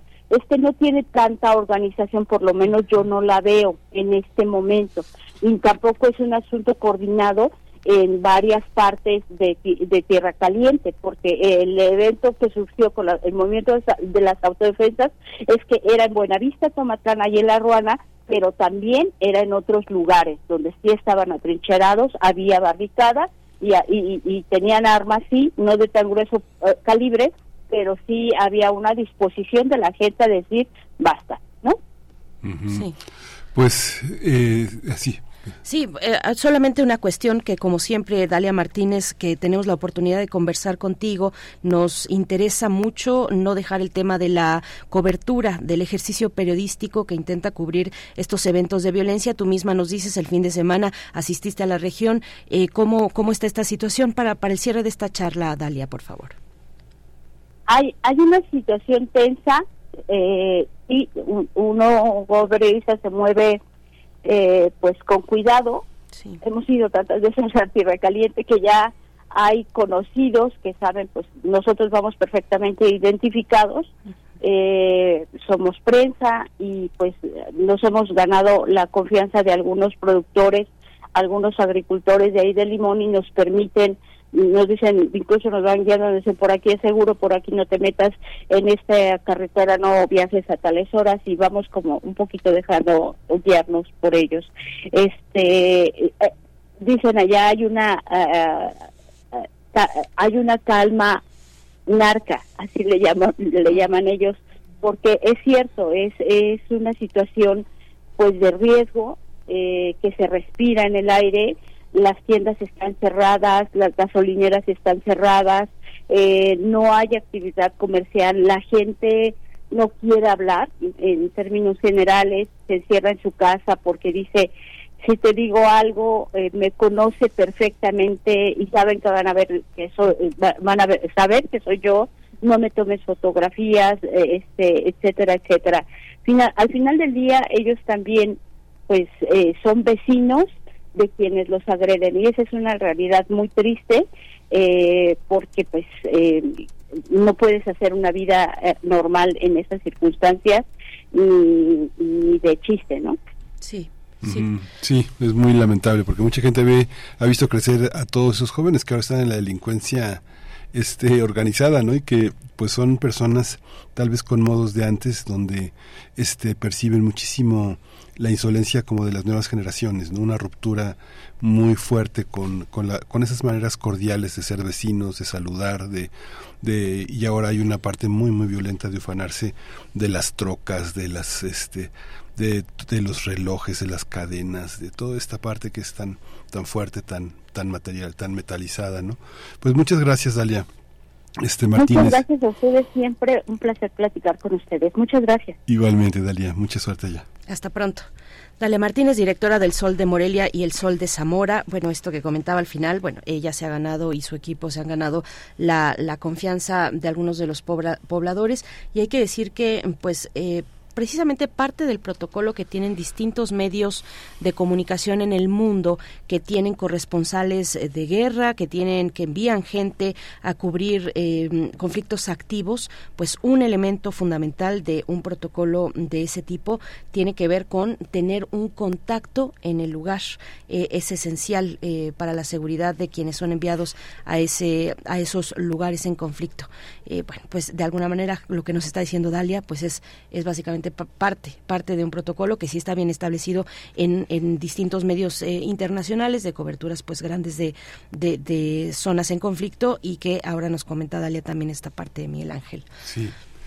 Pues vamos a ir con música, vamos a ir con música de la curaduría de Itzitlali Morales. Vamos a escuchar esta, la, la, este, la curaduría que tiene que ver con Pelea de Gallos.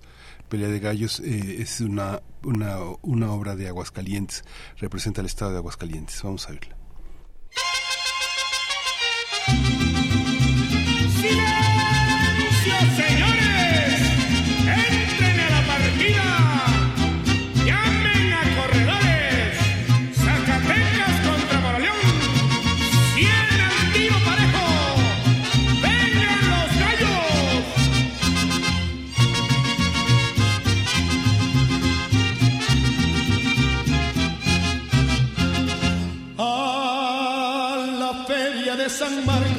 Merindo Aguascalientes van llegando los valientes con su gallo copetón y los traen bajo del brazo al solar de la partida a jugarse hasta la vida con la fe de un espolón. Linda la pelea de gallos con su público bravero, con sus chorros de dineros y los gritos del gritón, retosándonos el gusto, no se sienten ni las horas con tequila y cantadoras que son puro corazón. ¡Ay, fiesta bonita! Que hasta el alma grita con todas sus fuerzas. ¡Viva Aguascalientes! ¡Viva! Que en su feria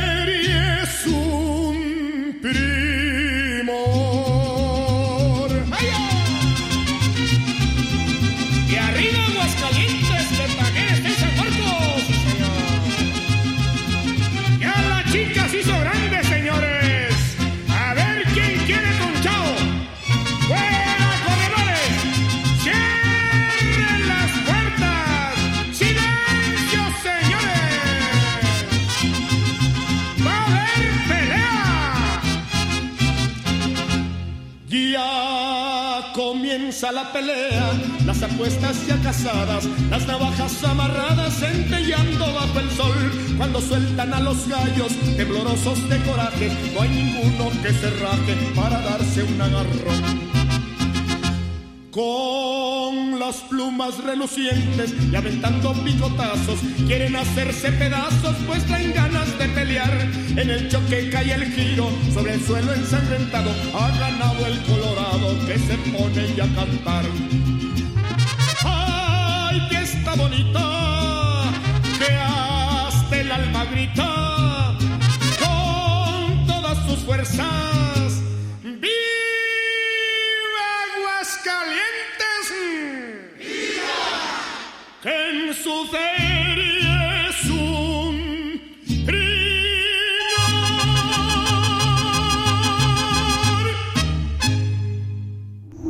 Primer movimiento.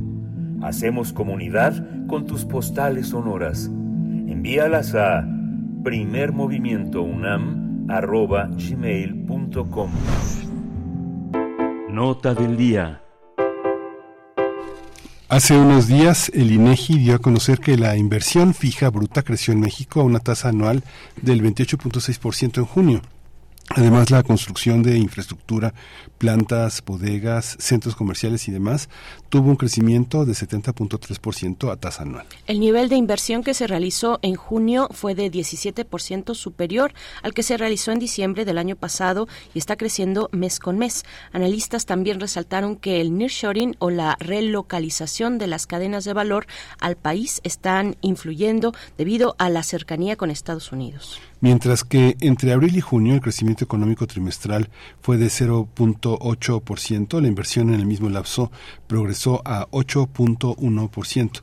En lo que va del año, la inversión ha crecido una tasa de 18.45 puntos porcentuales. En junio también sobresalió el crecimiento de su otro componente, las inversiones realizadas en maquinaria y equipo total, tanto de manufactura nacional como importada, dando cuenta de la salud de la actividad. El nivel alcanzado es un, es un máximo histórico ya tiene un monto superior eh, a, a 13.9% en relación al nivel más elevado que se había registrado antes de este año, que fue en junio de 2018. El Instituto Nacional de Estadística y Geografía, el INEGI, dijo que la inversión fija bruta durante el sexenio, mm, perdón, durante el sexto mes del año creció en 3.1% mensual, lo que llevó al indicador a alcanzar una expansión de 28.6% a tasa anual en términos reales, sumando 28 meses de tasas anuales positivas. Pues vamos a analizar el aumento de la inversión en México y está con nosotros el doctor Santiago Capraro, profesor de tiempo completo de la Facultad de Economía, investigador de la UNAM y miembro del SNID. Doc- Doctor, buenos días, muchas gracias por estar aquí. ¿Qué tal? Muy buenos días eh, para ti, para Berenice y para toda la audiencia. Muchísimas gracias por el llamado. Al contrario, eh, doctor Santiago Capraro, gracias por estar aquí, por atender esta, esta propuesta para la audiencia de primer movimiento. ¿Cómo, ¿Cómo entender, cómo entiende un especialista como tú estas cifras, estos datos que dio a conocer INEGI? Bueno, primero eh, son cifras que están siendo consistentes en los últimos eh, al menos eh, ocho meses, casi ya eh, un año de crecimiento eh, persistente y, y sólido. Y eh, esto es una de las mejores noticias que hemos tenido en, en los últimos eh, años, porque venimos de una economía muy golpeada por la pandemia. Es decir, creo que tenemos que prestarle mucha atención a lo que está sucediendo con la inversión en, en, este, en estos últimos meses, en este último casi eh, eh, un año, porque eh, para que tengamos una idea de lo que ocurrió durante la pandemia, el efecto económico que tuvo este este fenómeno que sufrimos durante 2020 y 2021 y una parte del 2022, eh, la pandemia nos llevó, eh, generó que el, el nivel de producción por eh, cada uno de los habitantes de, o cada uno de los ciudadanos del país retroceda de lo que teníamos en 2020 a lo que generábamos en 2010. Fue un golpe del cual recién nos vamos a recuperar eh, en, este año, ¿sí? Entonces, el retroceso que tuvimos en 2020 generó que eh, en 2021 no, no pudimos llegar al nivel que teníamos antes de 2018, en 2022 tampoco, y recién en 2000, eh, en- al final de este año vamos a alcanzar el nivel que teníamos en, eh, en 2000 eh, en 2018. ¿sí? Entonces, es una recuperación eh, lenta, sin embargo, en los últimos meses se ha acelerado y se ha acelerado por el componente más importante que tiene el Producto Bruto Interno, es decir, el componente más importante de la forma que tenemos para medir el, crecimiento económico, que es la inversión. La inversión genera un círculo eh, virtuoso porque crece tanto la demanda agregada, es decir, eh, el, el nivel de, de, de, compras y ventas que se realizan, pero también se incrementa la capacidad productiva que tiene el país. Y aquí es muy importante esto que estaban comentando ustedes, creo que mm, el, el motor de- del crecimiento de la inversión no solamente lo tenemos que ver por el lado de eh, los efectos eh, externos que están generando un efecto positivo en la economía, que podríamos eh, relacionarlo con el nearshoring, que es este proceso de relocalización de las cadenas globales eh, de valor que se han generado por dos motivos, ya sea por el motivo de la pandemia y también por un motivo de un conflicto creciente entre las grandes potencias económicas del mundo, llámese Estados Unidos y, y China, que ha generado tanto la, la pandemia, la relocalización por la pandemia, como este conflicto geopolítico y económico, han generado que un conjunto importante de procesos que se realizaban eh, en Asia comiencen a realizarse en, eh, en nuestro país. Y eso se observa principalmente, como bien lo comentaban eh, en la introducción, en la construcción no residencial. La construcción no residencial está creciendo, como bien lo mencionaban, en junio al eh, un nivel de 70,3%.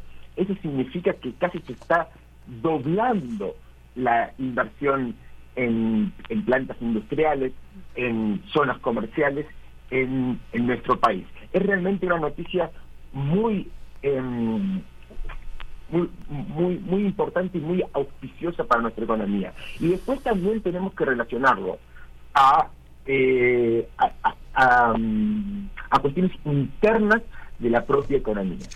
Aquí es importante eh, recalcar eh, los planes de inversión pública eh, prioritarios que ha tenido eh, el gobierno en el sur de nuestro país, eh, en el Istmo, también en el Istmo y en, el sur, el, el es parte del sur, pero eh, en esas dos localizaciones. Y por último, es importante recalcar también que la inversión privada relacionada a los servicios en el país, que lo podemos eh, relacionar al, al comercio y otro tipo de actividades, también está impulsada por el crecimiento del mercado eh, interno eh, que está relacionado al incremento del salario eh, mínimo y al salario promedio también de la economía. Porque el salario, por ejemplo, el salario que registra eh, los mejores puestos de trabajo que se crean en el país, eh, que están eh, registrados eh, en el INS, el salario de, de esos eh, empleos en septiembre creció al 10% en términos nominales y tenemos que tener que en cuenta que la inflación en, en agosto fue del, eh, del 4,6%, por lo tanto está habiendo un crecimiento de em, del salario real en nuestra en, en nuestra economía. Entonces, son un conjunto de factores que están llevando a la, la- a la economía a expandirse eh, en, eh, en niveles que no los veíamos desde hace muchísimos años. Sí.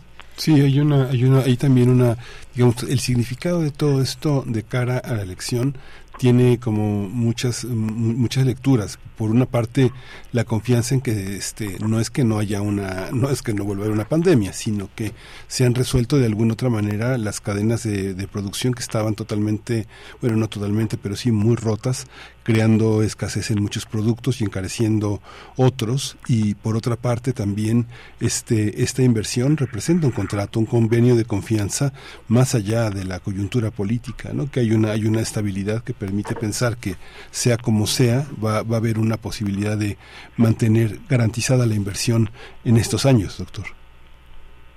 Sí, totalmente, totalmente. Em, lo que se está observando es, eh, esta sería la parte que a veces no se dice mucho en el discurso, pero eh, en el discurso público, pero es que está, lo que se está observando eh, con, con estos guarismos de la inversión es que se está consolidando el proyecto económico de América del Norte, porque eh, esta relocalización de las cadenas eh, globales de valor, ya sea por cuestiones geopolíticas o por cuestiones de la de la pandemia, están consolidando el el proyecto eh, económico de del TEMEC, que recientemente se ha denominado eh, TEMEC, em, que, se, que, originó en los años 90. Aquí también es muy importante, no lo mencioné, pero lo, lo comento ahora, que el componente que más ha crecido eh, en la inversión de maquinaria de equipo, que es el componente de la inversión que más genera, que genera eh, la mayor posibilidad de crecimiento en el futuro, es el componente importado. El componente importado del equipo de transporte está creciendo al 90% anual. ¿sí? Eh, casi se está duplicando la inversión en equipo de transporte que se está realizando eh, en nuestro país de origen eh, importado. Y eso también está relacionado con lo que comentabas de en relación eh, a eh, la confianza que tienen los mercados financieros en nuestro país. Y eso se refleja en la fuerte apreciación que ha tenido el tipo de cambio. Esta apreciación eh, fuerte del tipo de cambio refleja que nuestra moneda es cada vez más fuerte. Y esa moneda cada vez más fuerte tiene dos efectos. Por un lado, nos saca competitividad, porque los países que deprecian su moneda ganan competitividad automáticamente. Pero por el otro lado, nos permiten eh, realizar eh, inversiones en equipo importado mucho más barato. Y eh, pareciese ser, pareciera ser que los capitalistas en nuestro país están aprovechando esta, esta situación. Sí, doctor Santiago Capraro. Entonces, bueno, eh, digamos que parte parte de los de algunos argumentos críticos al gobierno, algunos insisten en que se perdió con el aeropuerto de Texcoco, con la cancelación del aeropuerto de, Tex, de Texcoco, se perdería la confianza o la certeza, eh, la certeza para la inversión en nuestro país. Esto, mm, digamos, se estaría desmintiendo con esta actividad a la alza de la inversión en México, la inversión extranjera que tiene, que está alimentada por la cuestión del nearshoring, como nos dices, también tiene a la vez una certeza o una confianza en el gobierno mexicano y en la estabilidad de nuestra economía. Eso es lo que estamos viendo. Yo creo que fíjense que es interesante lo del eh, la, lo de la suspensión del aeropuerto de, Texcoco. Yo creo que realmente eso sí generó cierta eh, chispazos entre los capitalistas nacionales y el, gobierno que llegó a una leve a una leve disminución de la inversión. Hay que recordar que cuando asumió el, el actual gobierno, la economía ya venía eh, con un, proceso de, eh, estancamiento económico tanto antes como en 2018 y 19. Eh, entonces, el, la suspensión del aeropuerto de Texcoco sí pudo generar cierta desconfianza entre los capitalistas eh, nacionales eh, y el, el, actual gobierno. Sin embargo, yo creo que ese conflicto ya se diluyó y lo que estamos viendo desde hace un poco más de, un año es eh, una, un, un proceso de inversión muy importante eh, en nuestro país que refleja eh, una confianza eh, en el gobierno y una confianza en, en, la, en, en, la economía nacional, porque hay que recordar que una inversión, la instalación de una planta industrial no es para un sexenio, no es para dos sexenios, es para 30 años, 20 años. Entonces, no solamente hay una confianza eh, en el gobierno, sino también una confianza en, la, eh, en los prospectos que tiene eh, que, que, que, tenemos los ciudadanos y, y, que tiene la economía nacional. ¿Sí me explico? Sí, claro. El, el- es decir, estas, estas infraestructuras, estos planes de inversión pública, como el Tren Maya, al que te referías, eh, entre otros, eh, al inicio, ¿no? Exactamente, exactamente. Y, y aquí es importante eh, mencionar, eh, no, no- no lo habíamos hecho hasta ahora, pero eh, la inversión pública también, está creciendo vis a vis la inversión eh, privada. Muchas veces en economía se dice que hay una competencia entre la inversión pública y la, y la privada. Es decir, cuando aumenta la inversión pública, eso eh, indicaría que la inversión privada, que hay una competencia con la inversión privada y que ésta se estaría retirando. Pero en lo que tenemos en, en estos momentos es que las dos están creciendo de manera complementaria. Por ejemplo, la inversión privada está creciendo, como ustedes lo indicaban, al 20% aproximadamente anual y la inversión pública está teniendo una aceleración del 16% eh, por ciento anual. Entonces, eh, lo que está sucediendo en esta etapa del, del sexenio es que los dos motores de la inversión, tanto la privada como la pública, están creciendo a tasas eh, rápidas, a tasas aceleradas. Y es importante mencionar que no siempre ocurre esto. La inversión pública durante el actual gobierno no había crecido a estos eh, a estos niveles hasta hace un año. ¿Sí me explico? Es decir, no siempre la inversión pública creció mucho a pesar de que el gobierno le hacía propaganda a los eh, a los proyectos prioritarios. Sí. Ujú.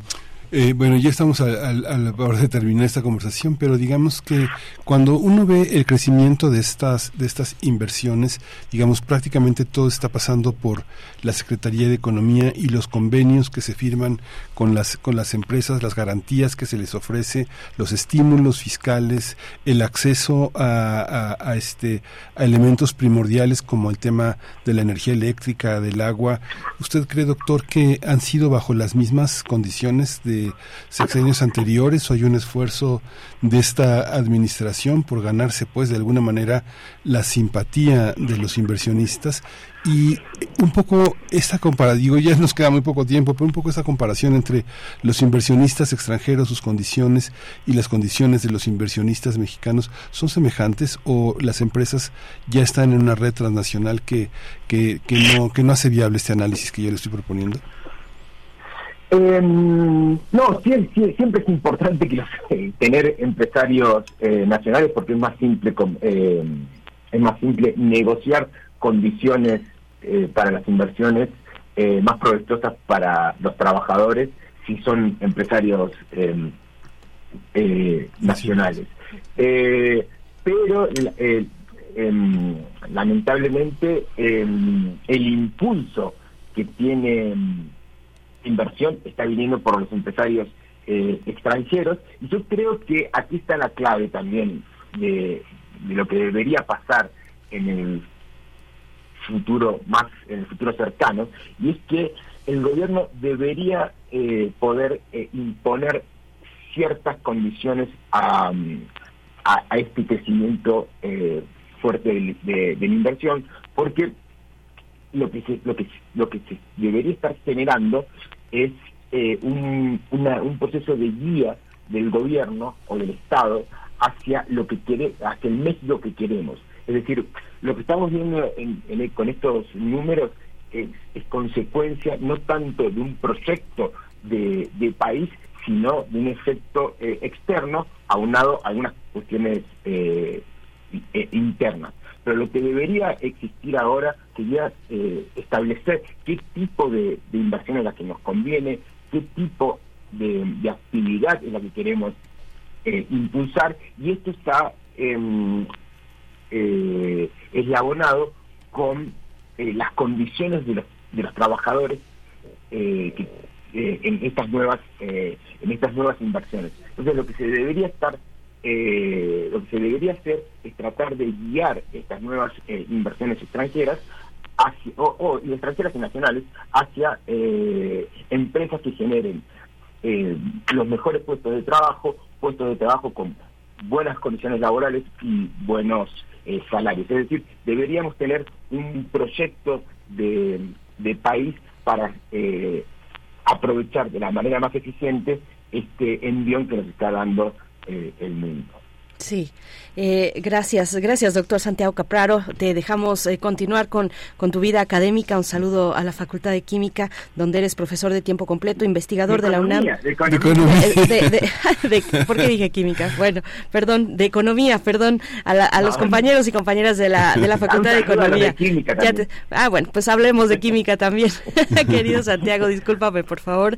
Eh, me quedaba pensando, me quedaba pensando en esta cuestión de si estamos ante un momento mexicano, en realidad es lo que traía en mente y cómo y cómo aprovecharlo todo lo que nos estabas contando, ahí se me cruzaron los cables. Eh, te, te, te agradezco mucho esta, te agradecemos esta participación, te deseamos lo mejor.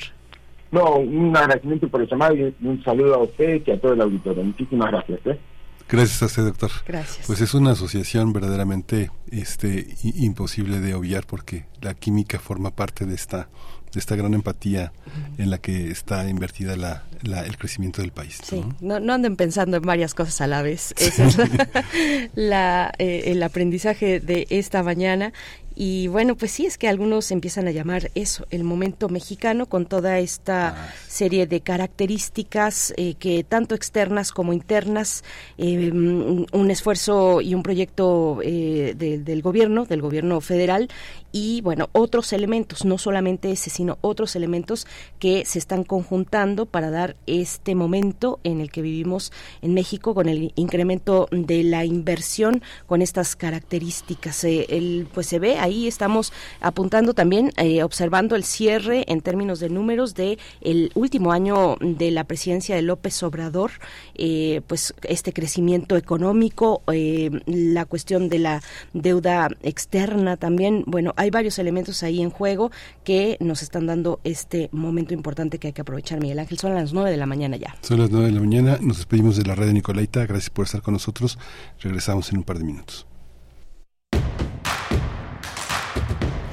Encuentra la música de primer movimiento día a día en el Spotify de Radio UNAM y agréganos a tus favoritos.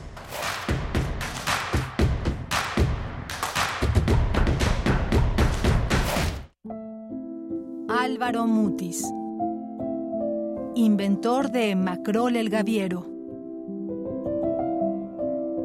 Cien años de su nacimiento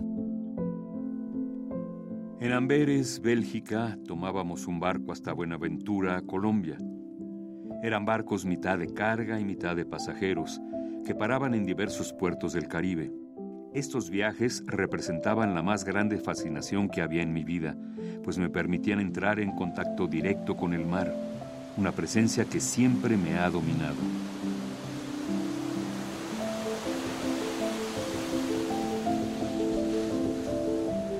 Álvaro Mutis, 96.1 FM. Radio UNAM. Experiencia sonora.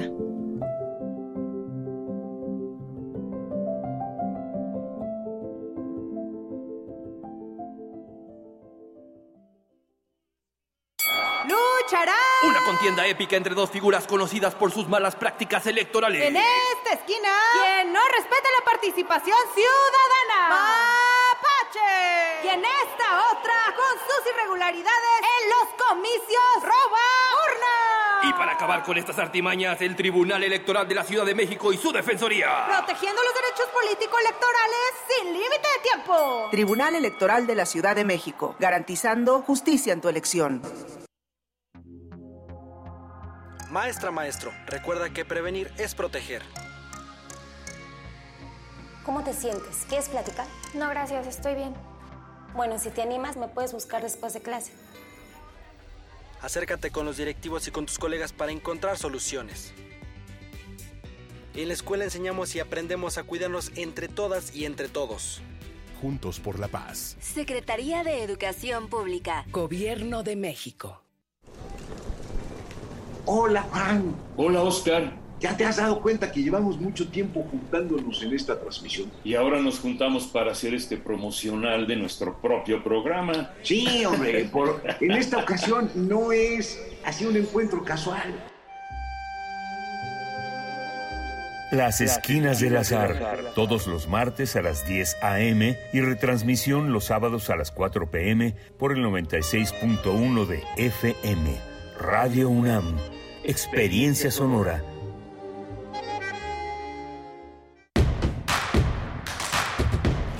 Queremos escucharte. Llámanos al 55 36 43 39 y al 55 36 89 89. Primer movimiento. Hacemos comunidad. 9 de la mañana con 3 minutos de este martes 12 de septiembre del 2023.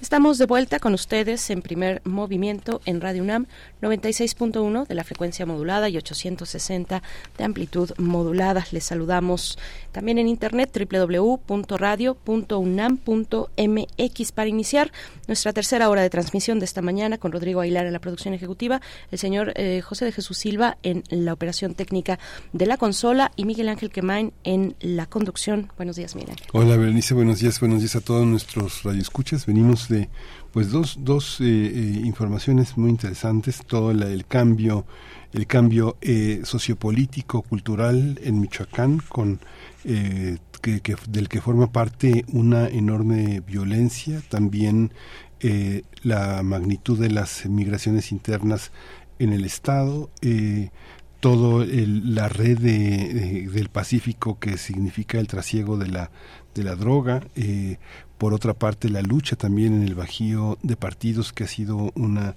un tema muy importante el posicionamiento también que el movimiento de las culturas originarias distintas, tarascas, zapotecas, eh, mixtecas, eh, mijes, han tenido en toda la región, el movimiento feminista, eh, todo esto ha confluido en, un, en una compleja, una complejidad enorme que desgraciadamente ha estado marcada por la delincuencia organizada y que pues valientemente ha dado ha dado señas del el periodismo como, como, puede, el periodismo michoacano, que verdaderamente ha sido un periodismo entre Guerrero, Oaxaca y Michoacán y Jalisco, pues ha sido verdaderamente este un ícono también de la libertad de expresión en este país y del periodismo independiente. Sí, sí.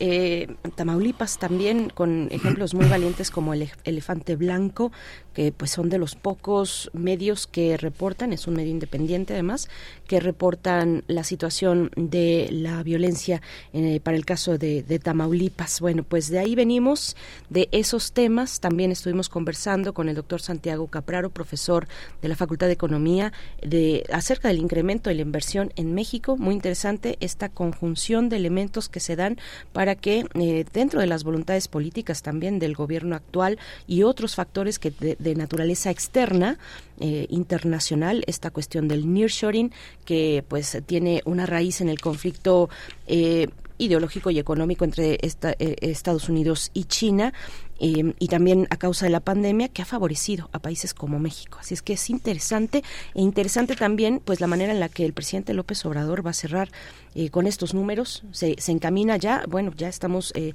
hacia el último año de su gobierno con estos números, con esta posibilidad, con la voluntad de nuevo y también con pues mucha fortuna eh, en el ámbito que, que ha impactado hacia nosotros desde el ámbito internacional. Miguel Ángel. Sí, muy, muy, muy, muy importante. Lo comentamos fuera del aire que esta, estos números y toda esta situación nos lleva a pensar cómo el tema de los empresarios y la política tiene fundamentalmente un signo, un signo cultural y un signo político. Les ha ido muy bien, pero piensan distinto muchos de ellos.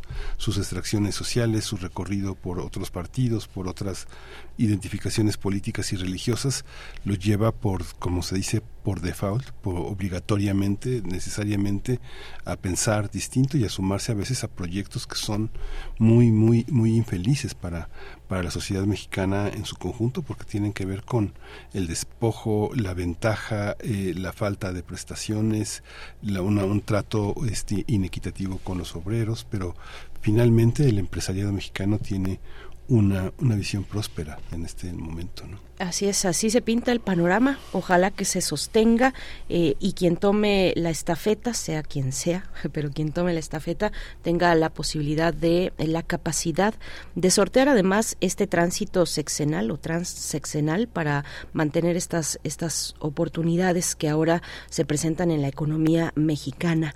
Cuéntenos en redes sociales cómo están esta mañana. Nosotros vamos a tener en la mesa del día una propuesta musical, la propuesta de Yadam, eh, cantautor venezolano, uno de los artistas eh, emergentes, ya lleva mm, algunos pocos años, pero que en este 2023, según la revista Rolling Stone, pues ha sido de los 10 latinos listos para eh, alcanzar mayores públicos durante este año 2023. Su propuesta musical combina sonidos, estilos de canciones emocionales eh, que son discretas pero con cierto poder, con su poder, con el poder de la música. Bueno, pues Yadam estará con nosotros en esta mañana para compartir su propuesta musical, Miguel Ángel. Y vamos a tener también el trabajo que han hecho en el micrositio Exilio Chilenos en México, a 50 años del golpe de Estado en México, Haz Memoria Memórica. Vamos a hablar con Francisco Alejandro González Franco, él es jefe de creación de contenidos digitales en la Oficina de la Memoria Histórica de México del Archivo General de la Nación. Sí, bueno, pues con este este momento de conmemoración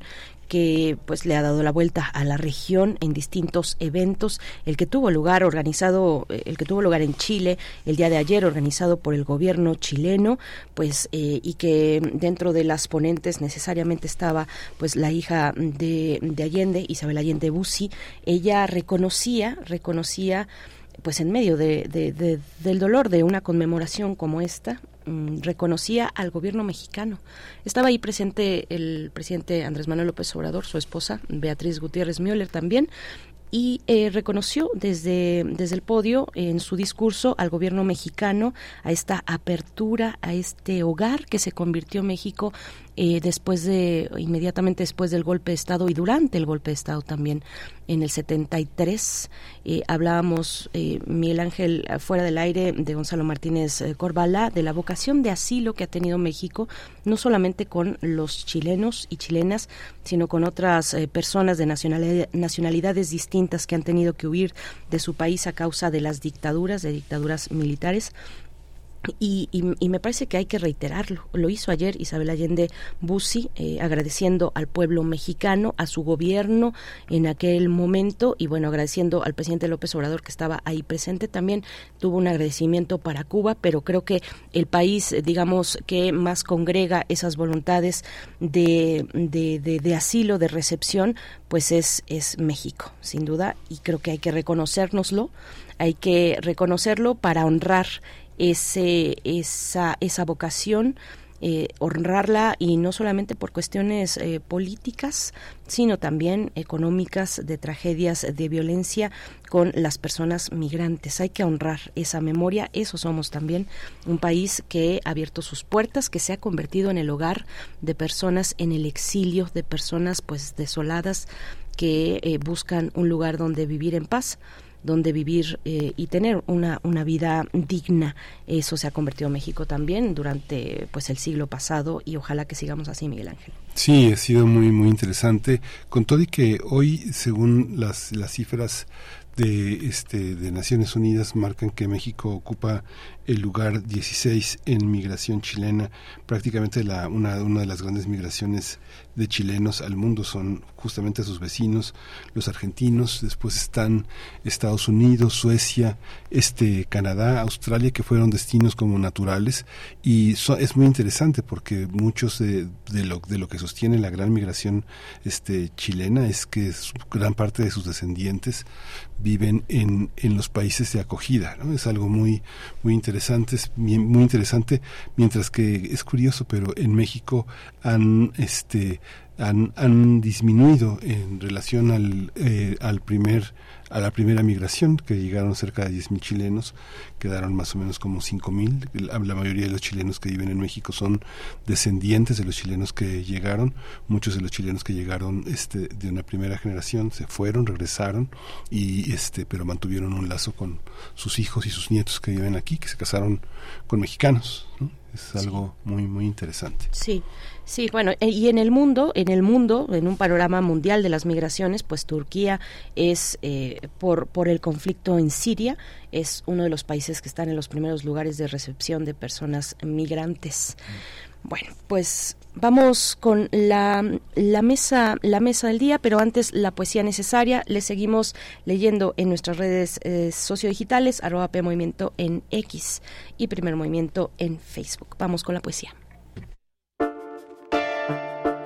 Es hora de Poesía Necesaria. Vamos a, seguir esta, este, esta celebración por el centenario del gran escritor colombiano Álvaro Mutis.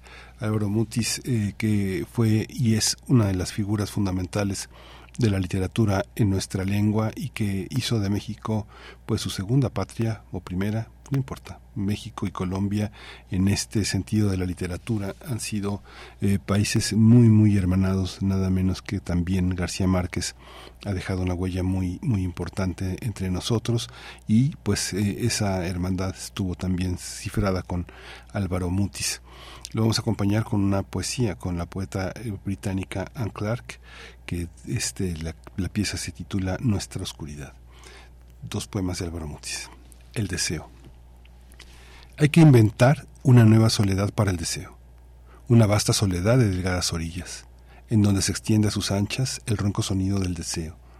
Abramos de nuevo todas las venas del placer, que salten los altos surtidores, no importa hacia dónde.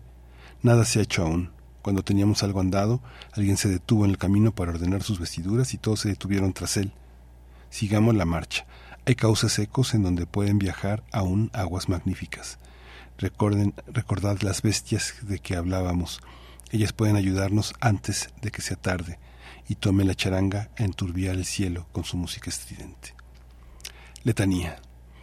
Esta era la letanía recitada por el gaviero mientras se bañaba las torrenteras del delta. Agonía de los oscuros, recoge tus frutos. Miedo de los mayores, disuelve la esperanza. Ansia de los débiles, mitiga tus ramas. Agua de los muertos, mide tu cauce. Campana de las minas, modera tus voces. Orgullo del deseo, olvida tus dones. Herencia de los fuertes, rinde tus armas. Llanto de las olvidadas, rescata tus frutos. Y así seguía indefinidamente, mientras el ruido de las aguas ahogaba su voz y la tarde refrescaba sus carnes laceradas por los oficios más variados y oscuros.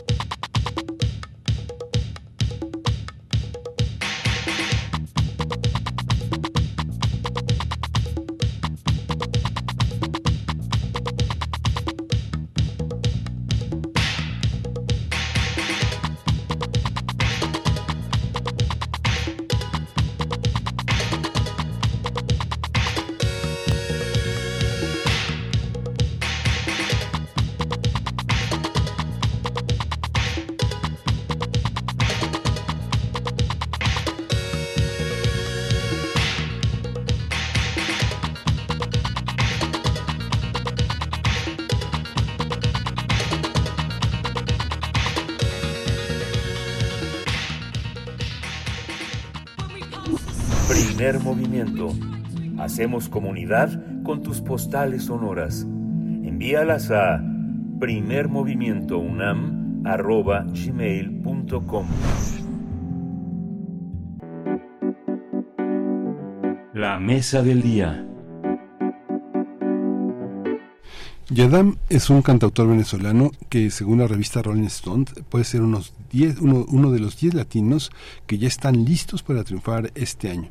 Esa misma publicación elogió Otras Mujeres, el primer sencillo del álbum con el que debuta Belamor, que será estrenado este viernes 15 de septiembre por National Records. Belamor es una combinación de palabras francesa y española que significa bello amor. Incluye los sencillos Otras Mujeres, escrito junto con Sam Dixon, Nada es seguro, junto con la cantautora argentina Zoe Gatuso, Ojalá, mezclado por el multiganador del Grammy y Grammy mm, del Grammy latino, eh, Rafa Sardina y Beso, canciones que han sido muy bien recibidas por las plataformas en las plataformas musicales. Además, el lanzamiento del álbum está acompañado del nuevo sencillo Loco.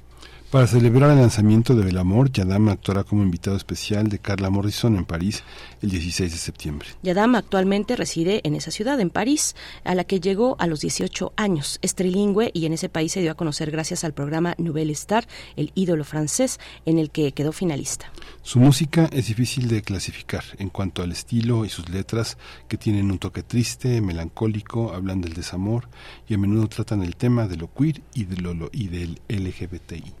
Pues vamos a conversar con Yadam, cantautor venezolano, y sobre su propuesta musical que combina pues distintos sonidos, estilos, eh, con emociones que son discretas pero poderosas. Gracias Yadam por estar esta mañana para nosotros, mañana, tarde para ti. Buenas, buenas tardes, ¿cómo te encuentras?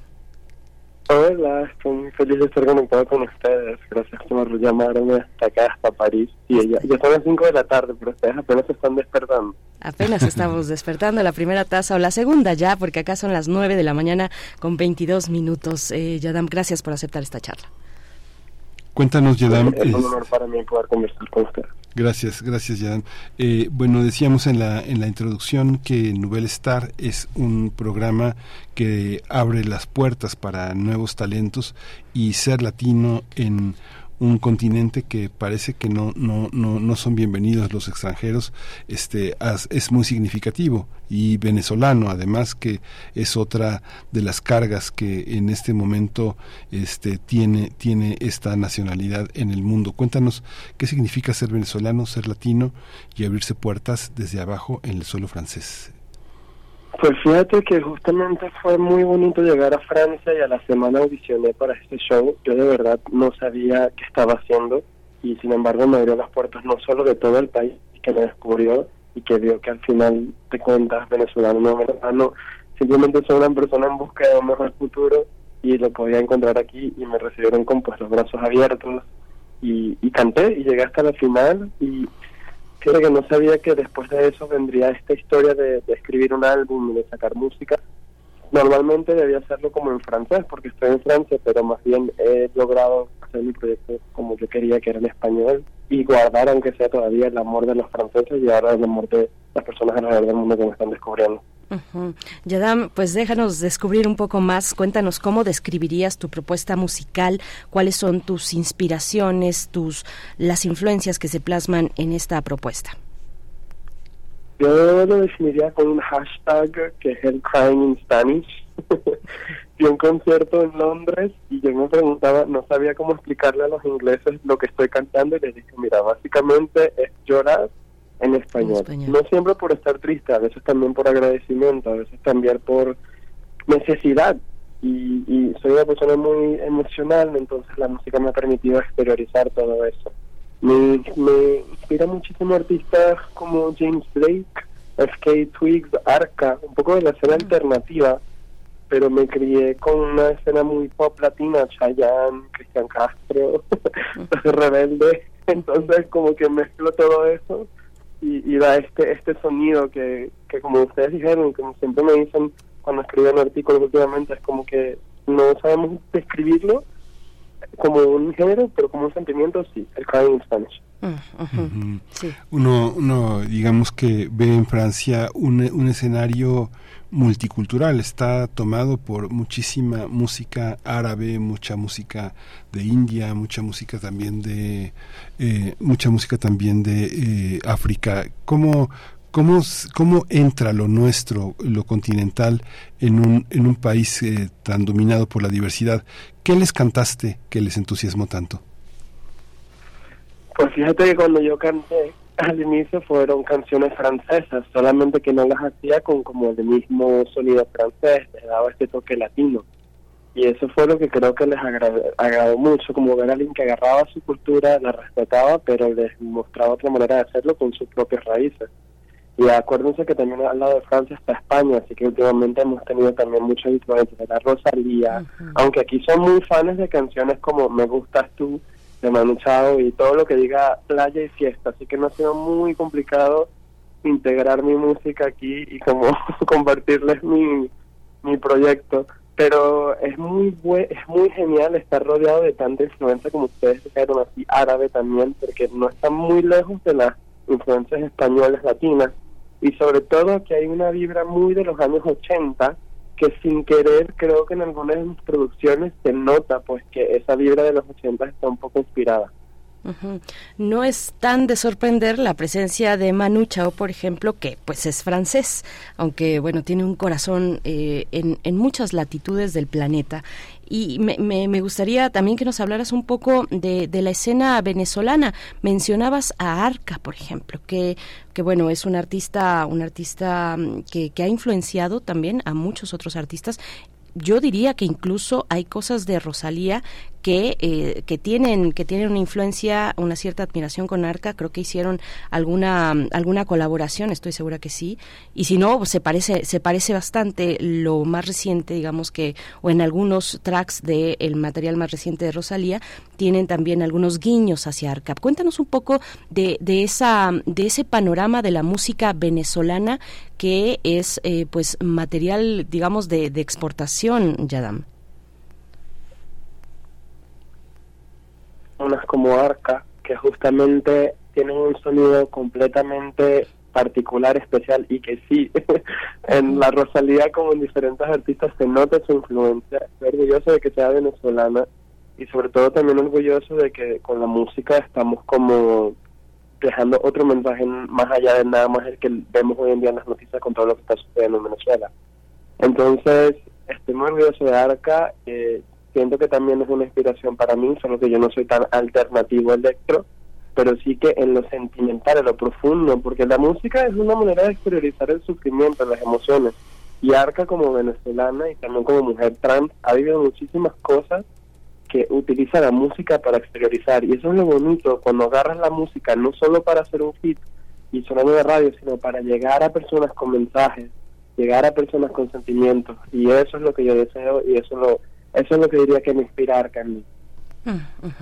Sí, hay una parte también que ahora que comentabas eh, las influencias mexicanas, este y latinas, no sé, pensar desde Luis Miguel, Chayán, este, eh, eh, también gente como Cristian Castro, todo, toda esta toda esta producción mexicana que ha pasado por las televisoras comerciales y que se han visto obligados a, a modificar muchas de sus letras de acuerdo a los nuevos tiempos. Digamos que una de las una de las lastras más fuertes en nuestro país es la promoción de esta idea del amor romántico, ¿no? que, que tanto daño nos ha hecho, donde digamos donde se desvalora la mujer, donde hay claras signos homofóbicos, donde no se reconoce la diversidad. Esta, estas eh, características de las canciones actuales, ¿cómo, ¿cómo, las observas? ¿Están en tu música? ¿Cómo lo piensas cuando uno se dice que cuando se dice, estábamos siendo en la presentación, que está la tristeza, la melancolía, el desamor, pero también lo queer y lo LGBTI? ¿Cómo, cómo, lo, cómo lo integras? ¿Cómo se integra ya? Bueno, es que justamente yo estoy aprovechando el hecho de estar lejos de Latinoamérica, no tan lejos, pero bueno, del otro lado del mundo, para poder compartir el mensaje que yo que yo siento que muy poco se compartía cuando yo vivía en Venezuela. Es el mensaje de ser claramente gay, de ser un hombre que ama a otro hombre o una mujer que ama a otra mujer. O sea, esta diversidad no la escuchamos en las canciones. Y sin embargo, en mi música no vas a escuchar directamente una palabra que diga soy tal, soy tal. Yo cuento una canción que puede ser importante para una persona como yo, que es homosexual, como para una persona hetero. Lo importante para mí es que los visuales que estoy compartiendo también se vean otras cosas que nada más lo estándar que nos han habituado a ver. Y también tengo una canción como otras mujeres que sigue un poco más atrevida y que habla claramente de soy un hombre y me gusta otro hombre y pasa esto.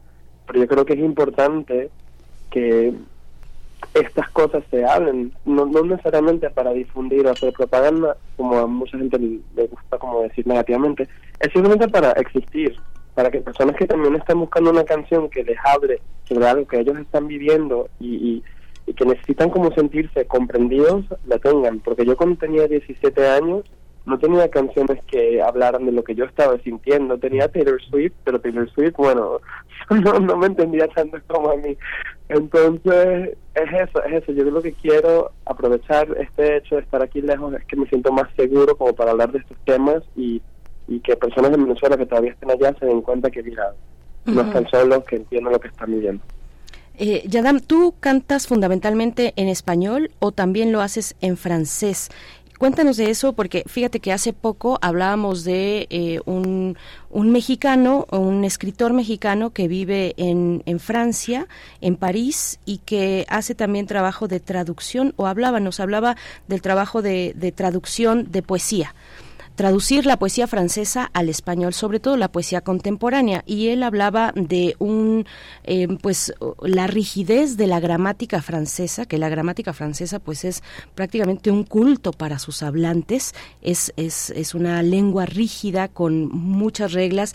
Y pensábamos por acá que, por ejemplo, el hip hop que se, que se, que suena en, en Francia, el hip hop de cantantes franceses pero de origen árabe o incluso también hay mexicanos o hay, eh, hispanohablantes que, que juegan con el idioma a través del hip hop, juegan, juegan entre el español y el francés, haciendo unas cosas muy interesantes que me imagino ponen de cabeza a los, eh, eh, a los francoparlantes, pues precisamente por esta, por este cuidado que tienen de la gramática. ¿Esto te suena? ¿Cómo ha sido para ti enfrentar pues este mundo de expresar tu arte eh, para un público pues fundamentalmente francés donde estás tú, aunque bueno, ahora con las plataformas digitales pues te escuchan en cualquier parte del mundo y te recibe también el público de Latinoamérica, pero cuéntanos un poco de esto, ¿cómo ves cómo ves esto que te planteo?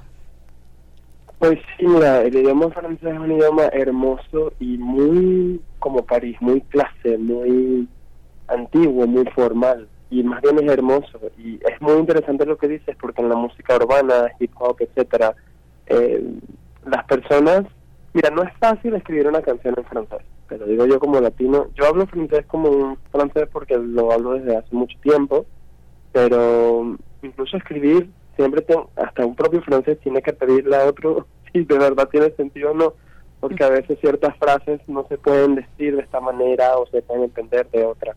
Entonces es bastante interesante, pero el hip hop es más liberal y para llenar vacíos o momentos de incertidumbre le agregan palabras de otro idioma.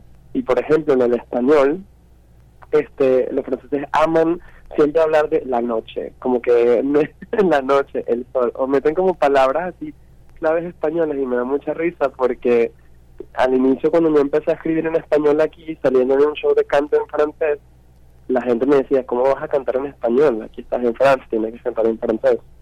Y yo le decía, pero no entiendo porque aquí tenemos a los raperos hablando de la noche todo el tiempo. Así que no seamos tan mentes cerradas y, hagamos música y hagámoslo como, como, como queramos. Pero ha sido muy interesante y ya con el tiempo pues ha sido muy bonito ver cómo franceses, francesas les gusta mi música por el sentimiento y yo también les demuestro mi amor por el francés y por Francia en lo que hago. Aunque no he sacado y no habrá una canción en francés en el álbum, quiero sacar versiones en francés más adelante. Sí, es interesante, pero fíjate que yo te puedo contar una cosa, una cosa personal, pero, este, yo me acuerdo en la adolescencia conocí por primera vez Venezuela y cuando yo llegué pensaba encontrarme con un país muy distinto, no sé, en aquel tiempo, hace muchos años escuchaba Canta Clara y toda la, toda la música de la, de la, del alma llanera venezolana, pero lo que me encontré fue el Chapulín Colorado, Don Ramón como gran estrella, este, es- sonaba Diego Verdaguer, sonaba Camilo Sesto, sonaba toda, toda esa música que era fundamentalmente mexicana y que ocupaba los primeros lugares de atención en la, en la música venezolana. ¿Cómo, cómo este, hacia, hacia dónde va una, un país que ha dependido tanto, no sé, de festivales como el OTI, de la, de la promoción y de la mercadotecnia, que impregnó la televisión comercial desde México. Luego llegó la televisión brasileña a Venezuela y este, lo impregnó también. ¿Cómo, conseguir una identidad propia. Tampoco hay muchos venezolanos en el mundo con esa con ese poder. Pienso en alguien, no sé, entre nosotros poderosísimo como Oscar de León, que es venezolano y que es una superestrella entre nosotros. ¿Cómo, qué Venezuela, qué música, qué, qué, qué representa hoy a este, a este país? Pienso muchos cambios que estamos viendo. Me llama la atención que menciones a Cristian Castro, porque ahora, bueno, la, la, nueva canción de Cristian Castro es este, si no recuerdo, París es una trampa, ¿no? Este es lo que está es lo que estaba sonando de Cristian Castro en español en Europa. ¿Cómo cómo cómo se observa hoy este nuevo panorama? Pues fíjate que yo creo que ahorita con todo lo que está pasando en el mundo, eh, nos hemos dado cuenta del talento también que hay en Venezuela, porque sí, como tú dices muy bien, en Venezuela uno más que todo es consumidor de lo que viene de afuera, pero el hecho de haber inmigrado y tener que construir una vida afuera, nos ha, de, de manera sin querer queriendo, hemos terminado nosotros creando también cosas y material que también se está exportando, solamente que no desde nuestro país pero es un orgullo para nosotros como ver a Danny Ocean que está en Estados Unidos partiéndola o ver a otros artistas que son también venezolanos que no necesariamente son conocidos en el resto del mundo pero que sirven como refugio y como momento de, paz para los venezolanos que están afuera que los van a ver en conciertos y que se sienten en casa. No creo que nuestra mente ahorita está en hacer música para ser la próxima superestrella. Creo que los venezolanos ahorita están buscando más que todo sentirse en casa lejos de casa pero sin embargo han surgido varios artistas, pero ahorita sobre todo pienso en Danny Ocean, que es para nosotros como la gran traducción. Ah, Lazo, que en México también está sonando muchísimo. Y bueno, no se hace queriendo, se hace natural, se hace con la música y con las plataformas. Y vamos a ver qué sucede hoy en día, pero lo bueno es que nosotros estamos creando, creando y, llegando a otros lugares, no nada más a Venezuela. Yadam, eh, bueno, este 15 de septiembre estrenas eh, Belamor por National Records. Cuéntanos cómo, cómo se construyó, cómo se armó este material. Por invitación en el COVID, cuando estábamos todos encerrados, yo me compré una computadora que de hecho se rompió ayer, como mensaje del cielo de que ya terminó, ya va a salir el disco, ahora ya no tengo que tenerla pero eh, lo, lo, encontré simbólico. El punto es que empezó durante el COVID y escribí, escribía todas las noches y fue un año después que, mm, en el 2021, cuando ya como que empezamos a salir, que publiqué una canción que se llama Nada Seguro y fue antes de Soy Gotuso. Y esta, mm, y esta canción como que empezó a surgir un poco de redes y me descubrió National Records. Firmé el deal con ellos y en el 2022 pasé todo el año, literalmente de enero a junio más o menos, o sea, seis meses, produciendo el álbum entre París, Londres, España, Los Ángeles, Miami. Fue demasiado cool, fue demasiado increíble trabajar con tantas personas y pensar que algo que empecé haciendo yo en mi cuarto eh, terminó llevándome a estos lugares y terminó llevándome a trabajar con personas como Rafael Satina, como Samuel Dixon en Londres, que ha hecho los discos de Sia, de Adele, y yo el primer artista latino con el que he trabajado. Y lo más bonito ha sido que yo soy un artista que viene un poco comenzando, que no soy grande como todos los otros artistas al lado de quienes ellos han trabajado, y sin embargo ellos han visto a mí como el potencial y eso me ha tocado muchísimo porque pues es muy inspirador, ¿sabes? no te imaginas ahí, estás ahí el punto es que eso fue todo el año 2022 y al final del año pues saqué Otras Mujeres, que fue el primer sencillo de este álbum y empezó esta era del amor que como habían explicado es la mezcla de belleza y amor. Soy una persona muy romántica, muy nostálgica y creo que he vivido muchas cosas en una sola relación de amor que me han enseñado muchísimo con el tiempo, pero que quiero recordar y ese querer recordar algo bonito, a pesar de que terminó mal, es lo que me llevó a trabajar este álbum, que fue como una manera de sanar. Y hay varias heridas que están vinculadas también con la homofobia y con el miedo de salir del closet que tuve estando en Venezuela, que me atrevo a explorar en este álbum. Y creo que muchas personas queer se van a sentir identificadas, como ya es el caso, y espero que sobre todo el mensaje pueda seguir llegando allá. y que vaya más allá del aspecto de ser queer, que vaya nada más a las personas que quieran hablar y sentirse comprendidos en cuanto al amor y el querer recordar una historia que quizás terminó mal como bonita, como un bel amor. Pues vamos a escuchar, eh, Yadam, vamos a escuchar el material que realizaste junto con um, Zoe Gotuso. Se trata de Nada es seguro y volvemos contigo para un cierre de esta charla. Vamos con ello. Como tú no existe nadie en mi vida.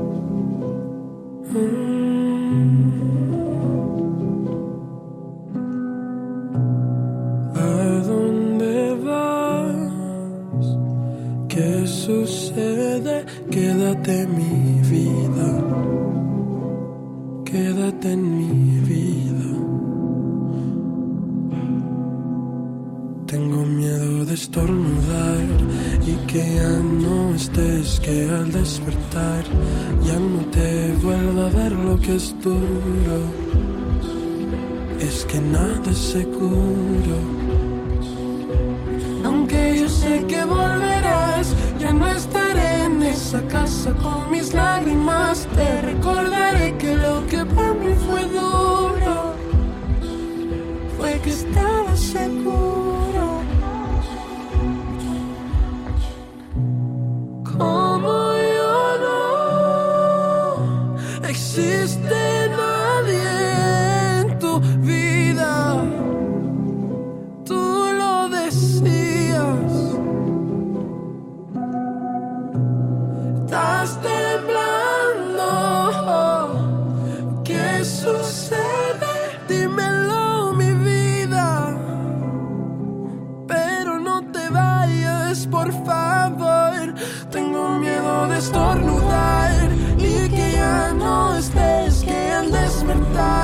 ya no te vuelva a ver lo que es duro. Es que nada es seguro.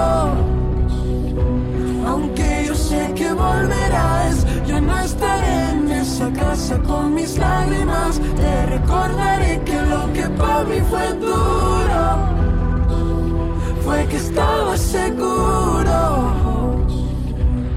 Yo estaba seguro, baby, te lo juro. No puedo creer que ahora estés solo. Luego que por ti lo había dejado todo. Yo creí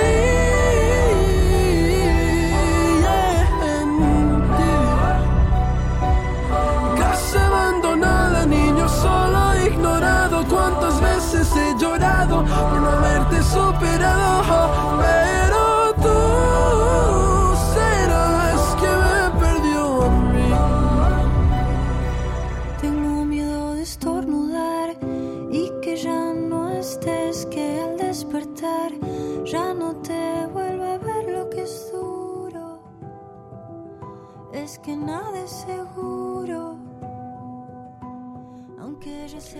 Estamos escuchando la propuesta musical de Yadam que nos acompaña esta mañana desde París, aquí para Radio UNAM en la Ciudad de México y en todo el mundo, porque también nos escuchamos en www.radio.unam.mx. Yadam, bueno, pues vamos llegando al cierre de esta charla. ¿Tienes eh, planes de hacer gira eh, por acá, de este lado? De este lado del Atlántico. Eh, cuéntanos cómo están tus, eh, pues, tus fechas, eh, las presentaciones o presentaciones virtuales para, para tu público, Yadam. Pues deseo con muchas ansias ir hacia México. Ahorita vamos a estar casi que en México con Carla Morrison, que va a venir a París y va a tocar con ella, que adoro y estoy muy contento que me haya dado la oportunidad de abrir su concierto. Este, pero ahorita vamos a ir más que todo a España y a Venezuela. Ah, vas a estar por Venezuela. Oye, y bueno, Carla Morrison, que ahora que nos comentabas que tu estilo se puede eh, definir como llorar en español, cry in Spanish, nos decías, eh, pues Carla Morrison lo hace como pocas, lo hace como pocas. Sí. Eso de llorar en español, pues, pues muchas gracias, Yadam. Eh, por favor, recomiéndanos dónde podemos seguirte. Estás en las plataformas de reproducción musical, tus redes sociales. Pueden seguirme en arroba y Adam Andrés, Y-A-D-A-M Andrés, en todas las plataformas, Instagram, TikTok y nada, del amor solo este viernes, pendientes, pendientes y saquen sus pañuelos. Y sí, el amor son la reina de los crying in Spanish. así es, la reina de, llorar en español, que tenemos acá también, bueno, eh, en, nuestro continente, eso lo sabemos hacer muy bien. Acá en México, por ejemplo, el fin de semana estuvimos en un concierto donde tocaron eh, Cucurrucucú, Paloma. Bueno, pues hay música tradicional mexicana, música folclórica, música de México que que se, que se canta llorando, precisamente. Yadam, muchas gracias, mucha suerte y atentos a este lanzamiento de Belamor el próximo 15 de septiembre. Suerte con, con este material. Gracias, un besote. Salud. Salud. Eh, loco es lo que vamos a escuchar a continuación de Yadam y volvemos. Pensarás tanto en nosotros como siempre lo hago yo ¿Moverías mis montañas o soy yo el único que por amor se ha vuelto loco y un poco estúpido? ¿Será que tú también por mí estás tan loco como yo? Saltarías frente a balas dirigidas hacia mí. Cuidarías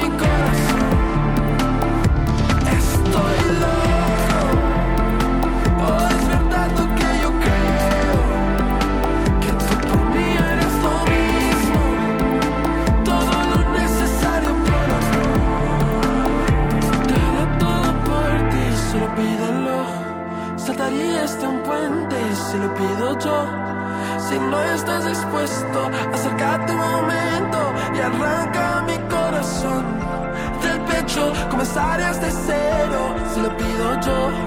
Saltaría a salvarte porque te amo. Si yo estoy dispuesto, porque tú no. Porque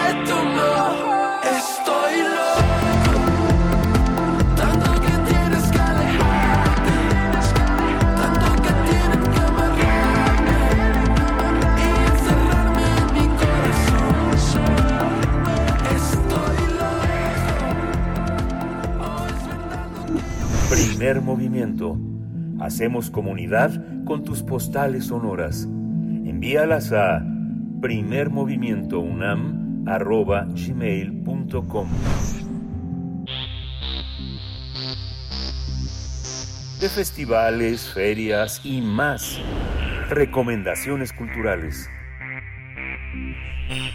Saludamos esta mañana a Francisco Alejandro González Franco, jefe de creación de contenidos digitales de la oficina, oficina de la Memoria Histórica de México del Archivo General de la Nación, para hablar del el micrositio titulado Exilio Chileno en México. Eh, Francisco Alejandro, buenos días, bienvenido a Primer Movimiento, qué gusto recibirte con este proyecto tan interesante, este micrositio que se encuentra en memoricamexico.gov.mx. ¿Cómo estás?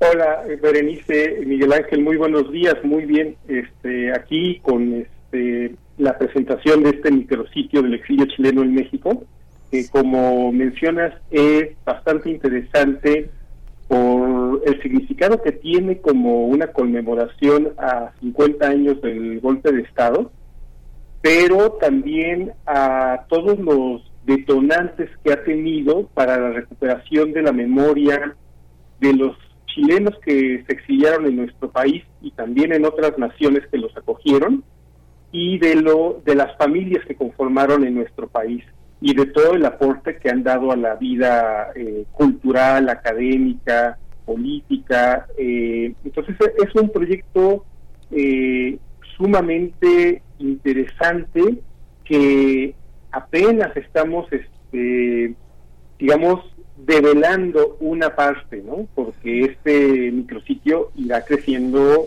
en semanas, meses subsecuentes. Es un es un trabajo que eh, se ha sostenido ¿En qué, en qué, en qué fuentes, eh, Francisco Alejandro? Eh, eh está fundamentalmente en la prensa, ¿no? Que es como una fuente fundamental. Está el tema de la fundación de la Casa de México, de Casa de Chile en México, que, es, que reunió muchísimos materiales. Este, están las fichas que en, el Archivo General de la Nación tuvo que dar el Archivo de Relaciones Exteriores. Pero cómo, cómo, cómo es la variedad de fuentes documentales que hay sobre este, sobre este exilio. Hay cartas, fotos, álbumes familiares. ¿Cómo se ha compuesto? Sí, sí, Miguel Ángel, buenos días. Bueno, efectivamente la información que tenemos en, el micrositio de Chile con lo que arrancamos tiene distintas procedencias. El Archivo General de la Nación, el Archivo Histórico Diplomático de Relaciones Exteriores, el Museo Archivo de la Fotografía de la Ciudad de México, de la Secretaría de Cultura de la Ciudad de México, nos prestó eh, fotografías inéditas incluso había un rollo sin revelar, pero gracias a este, a varios acuerdos con la misma universidad, el, eh, museo, nosotros, eh, se pudo revelar y las fotografías se pueden apreciar en este en Memórica y en el micrositio y algunas de ellas. Sobre todo corresponden a la, a la visita de Estado de Salvador Allende a México, pero también de la llegada de estas vienen de Relaciones Exteriores, de Hortensia Rusi de Allende, cuando llega a la Ciudad de México después de, del golpe, ¿no? La prensa obviamente fue una fuente importante, eh, la prensa tanto mexicana como internacional. Estamos buscando también eh, documentos en los archivos nacionales de Washington, ahí hay algún, algunos documentos que ya han desclasificado que es todo un tema, porque no solo depende de Washington, también este, Alemania está desclasificando sus archivos, Australia, que era algo que a mí me impresionó, también intervino a favor de los golpistas, el gobierno de Australia, en fin, eh, son documentos que, este, que se están recopilando, se están este, prestando, los testimonios de, de varios exiliados, eh, si ustedes navegan en, el sitio de, en el micrositio, verán una pestaña, una pestañita que dice Palomo, que es la familia eh, Palomo Reyes, eh, exiliados aquí en México, que ellos nos abrieron la puerta para conectar con toda esta gran comunidad de chilenos que viven aquí en México. Entonces, por eso tienen también un apartado este, en particular, ¿no? O sea, son enlaces y ellos nos están compartiendo archivos este, eh, eh, privados, ¿no? Que apenas están, digamos, en formación. Sí, cuéntanos también, por favor, eh, Francisco Alejandro, cómo ha sido el trabajo de organización, de, de acomodo, de determinar en qué tipo de, em, de presentación iría cada uno de estos materiales que son pues amplios como nos comentas. Es nada más meterse eh, observar eh, un poco a vuelo de pájaro eh, memoricamexico.gov.mx y ver la gran cantidad de, de material que resguarda este micrositio. Cómo ha sido este trabajo claro bueno eh, tuvimos que partir. Fue un trabajo intenso que lleva poco más de un año en realidad. La organización la digitalización los permisos bueno esos son temas que, este, que, se tienen que hacer, no son gestiones. Eh, gracias a nuestros colaboradores pudimos este, tener acceso y digitalizar esos documentos Pero también la organización eh, partimos un poco de, de, lo que ya teníamos en otros micrositios. Eh, sin embargo, como la temática es diferente, eh, tuvimos que adecuar también algunos apartados, por ejemplo el de los testimonios, que si ustedes entran a Memórica México, donde eh, está el micrositio de No Olvidamos, ahí tenemos una liga de testimonios. Entonces nos inspiramos también en estos otros micrositios que tenemos. Eh, estamos viendo la posibilidad de agregar otro que sea de documentos, ya una vez, o sea, los documentos se pueden acceder en Memórica, pero eh, ya documentos este, eh, que sean sobre el golpe, ¿no? Conforme se van desclasificando, conforme se van abriendo, conforme se van digitalizando, porque pues muchos no están digitalizados. Entonces, hacer todo esto en un año pues lleva este, lleva tiempo, ¿no? Pero ahí es como fuimos organizando, ¿no? Entonces, si ustedes le dan a todo, pues les aparece este, pues ahora sí que todos los materiales que tenemos ahora en este en esta en esta semana, en esta primera semana, pero bueno, estamos trabajando en la creación de nuevos contenidos, ¿no? Eh, tenemos sobre cultura, eh, este, vamos a tener sobre cultura, eh, a lo mejor hay unos sobre cine, porque gracias a la cooperación de la, de la Universidad Iberoamericana y de este, de CONACYT, que es otorga beca, ya hay varios alumnos que están generando también contenidos desde la historia y desde la historia del arte. Entonces, este, vamos a, ver qué, qué, qué, productos se están realizando, ¿no? Porque apenas los están escribiendo, los están investigando. Entonces, este, es una variedad, ¿no? En realidad. Sí, es muy bueno. Ya, ya estamos al, al final de esta, de esta edición, pero eh, bueno, hay que consultar, hay que consultar muchos medios, muchos, mucho trabajo hay en esta, en este memórica que justamente este calca, reproduce, hace una mímesis con una manera de enfocar la memoria desde los contenidos digitales. Pues bueno, vamos a estar atentos, vamos a seguirlo porque Chile no, no es nada más una coyuntura, Chile es, y esta exposición lo demuestra, es una cosa permanente entre nosotros, ¿no? Sí, exactamente, Miguel Ángel. Entonces, eh, verán cómo el micrositio irá creciendo.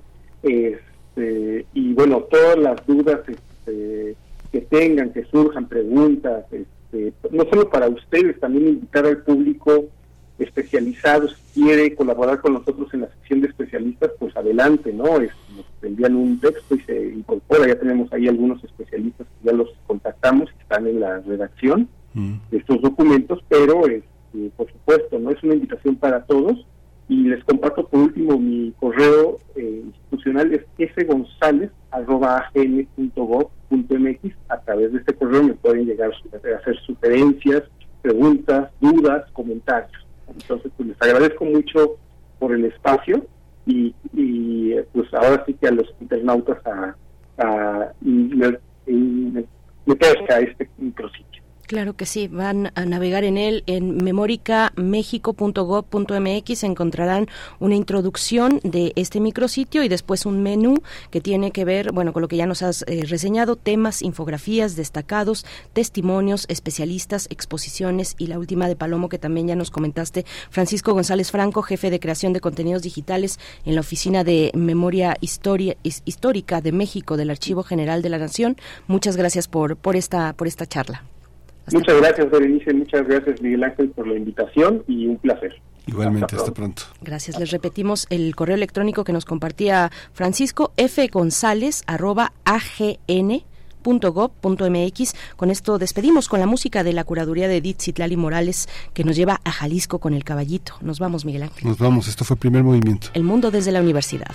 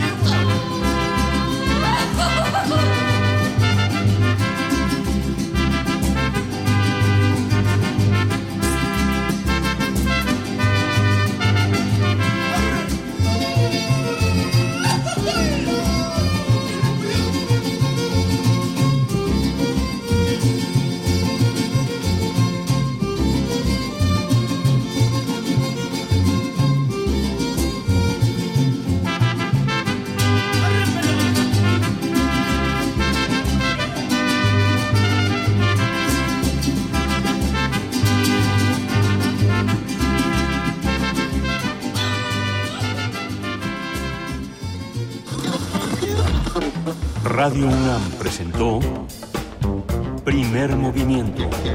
El mundo desde la universidad. Con Berenice Camacho y Miguel Ángel Gemain en la conducción. Rodrigo Aguilar y Violeta Berber, producción. Antonio Quijano y Patricia Zavala, noticias. Miriam Trejo, coordinación de invitados. Tamara Quirós, redes sociales. Arturo González, operación técnica. Locución, Tessa Uribe y Juan Staca. Quédate en sintonía con Radio UNAM. Experiencia sonora.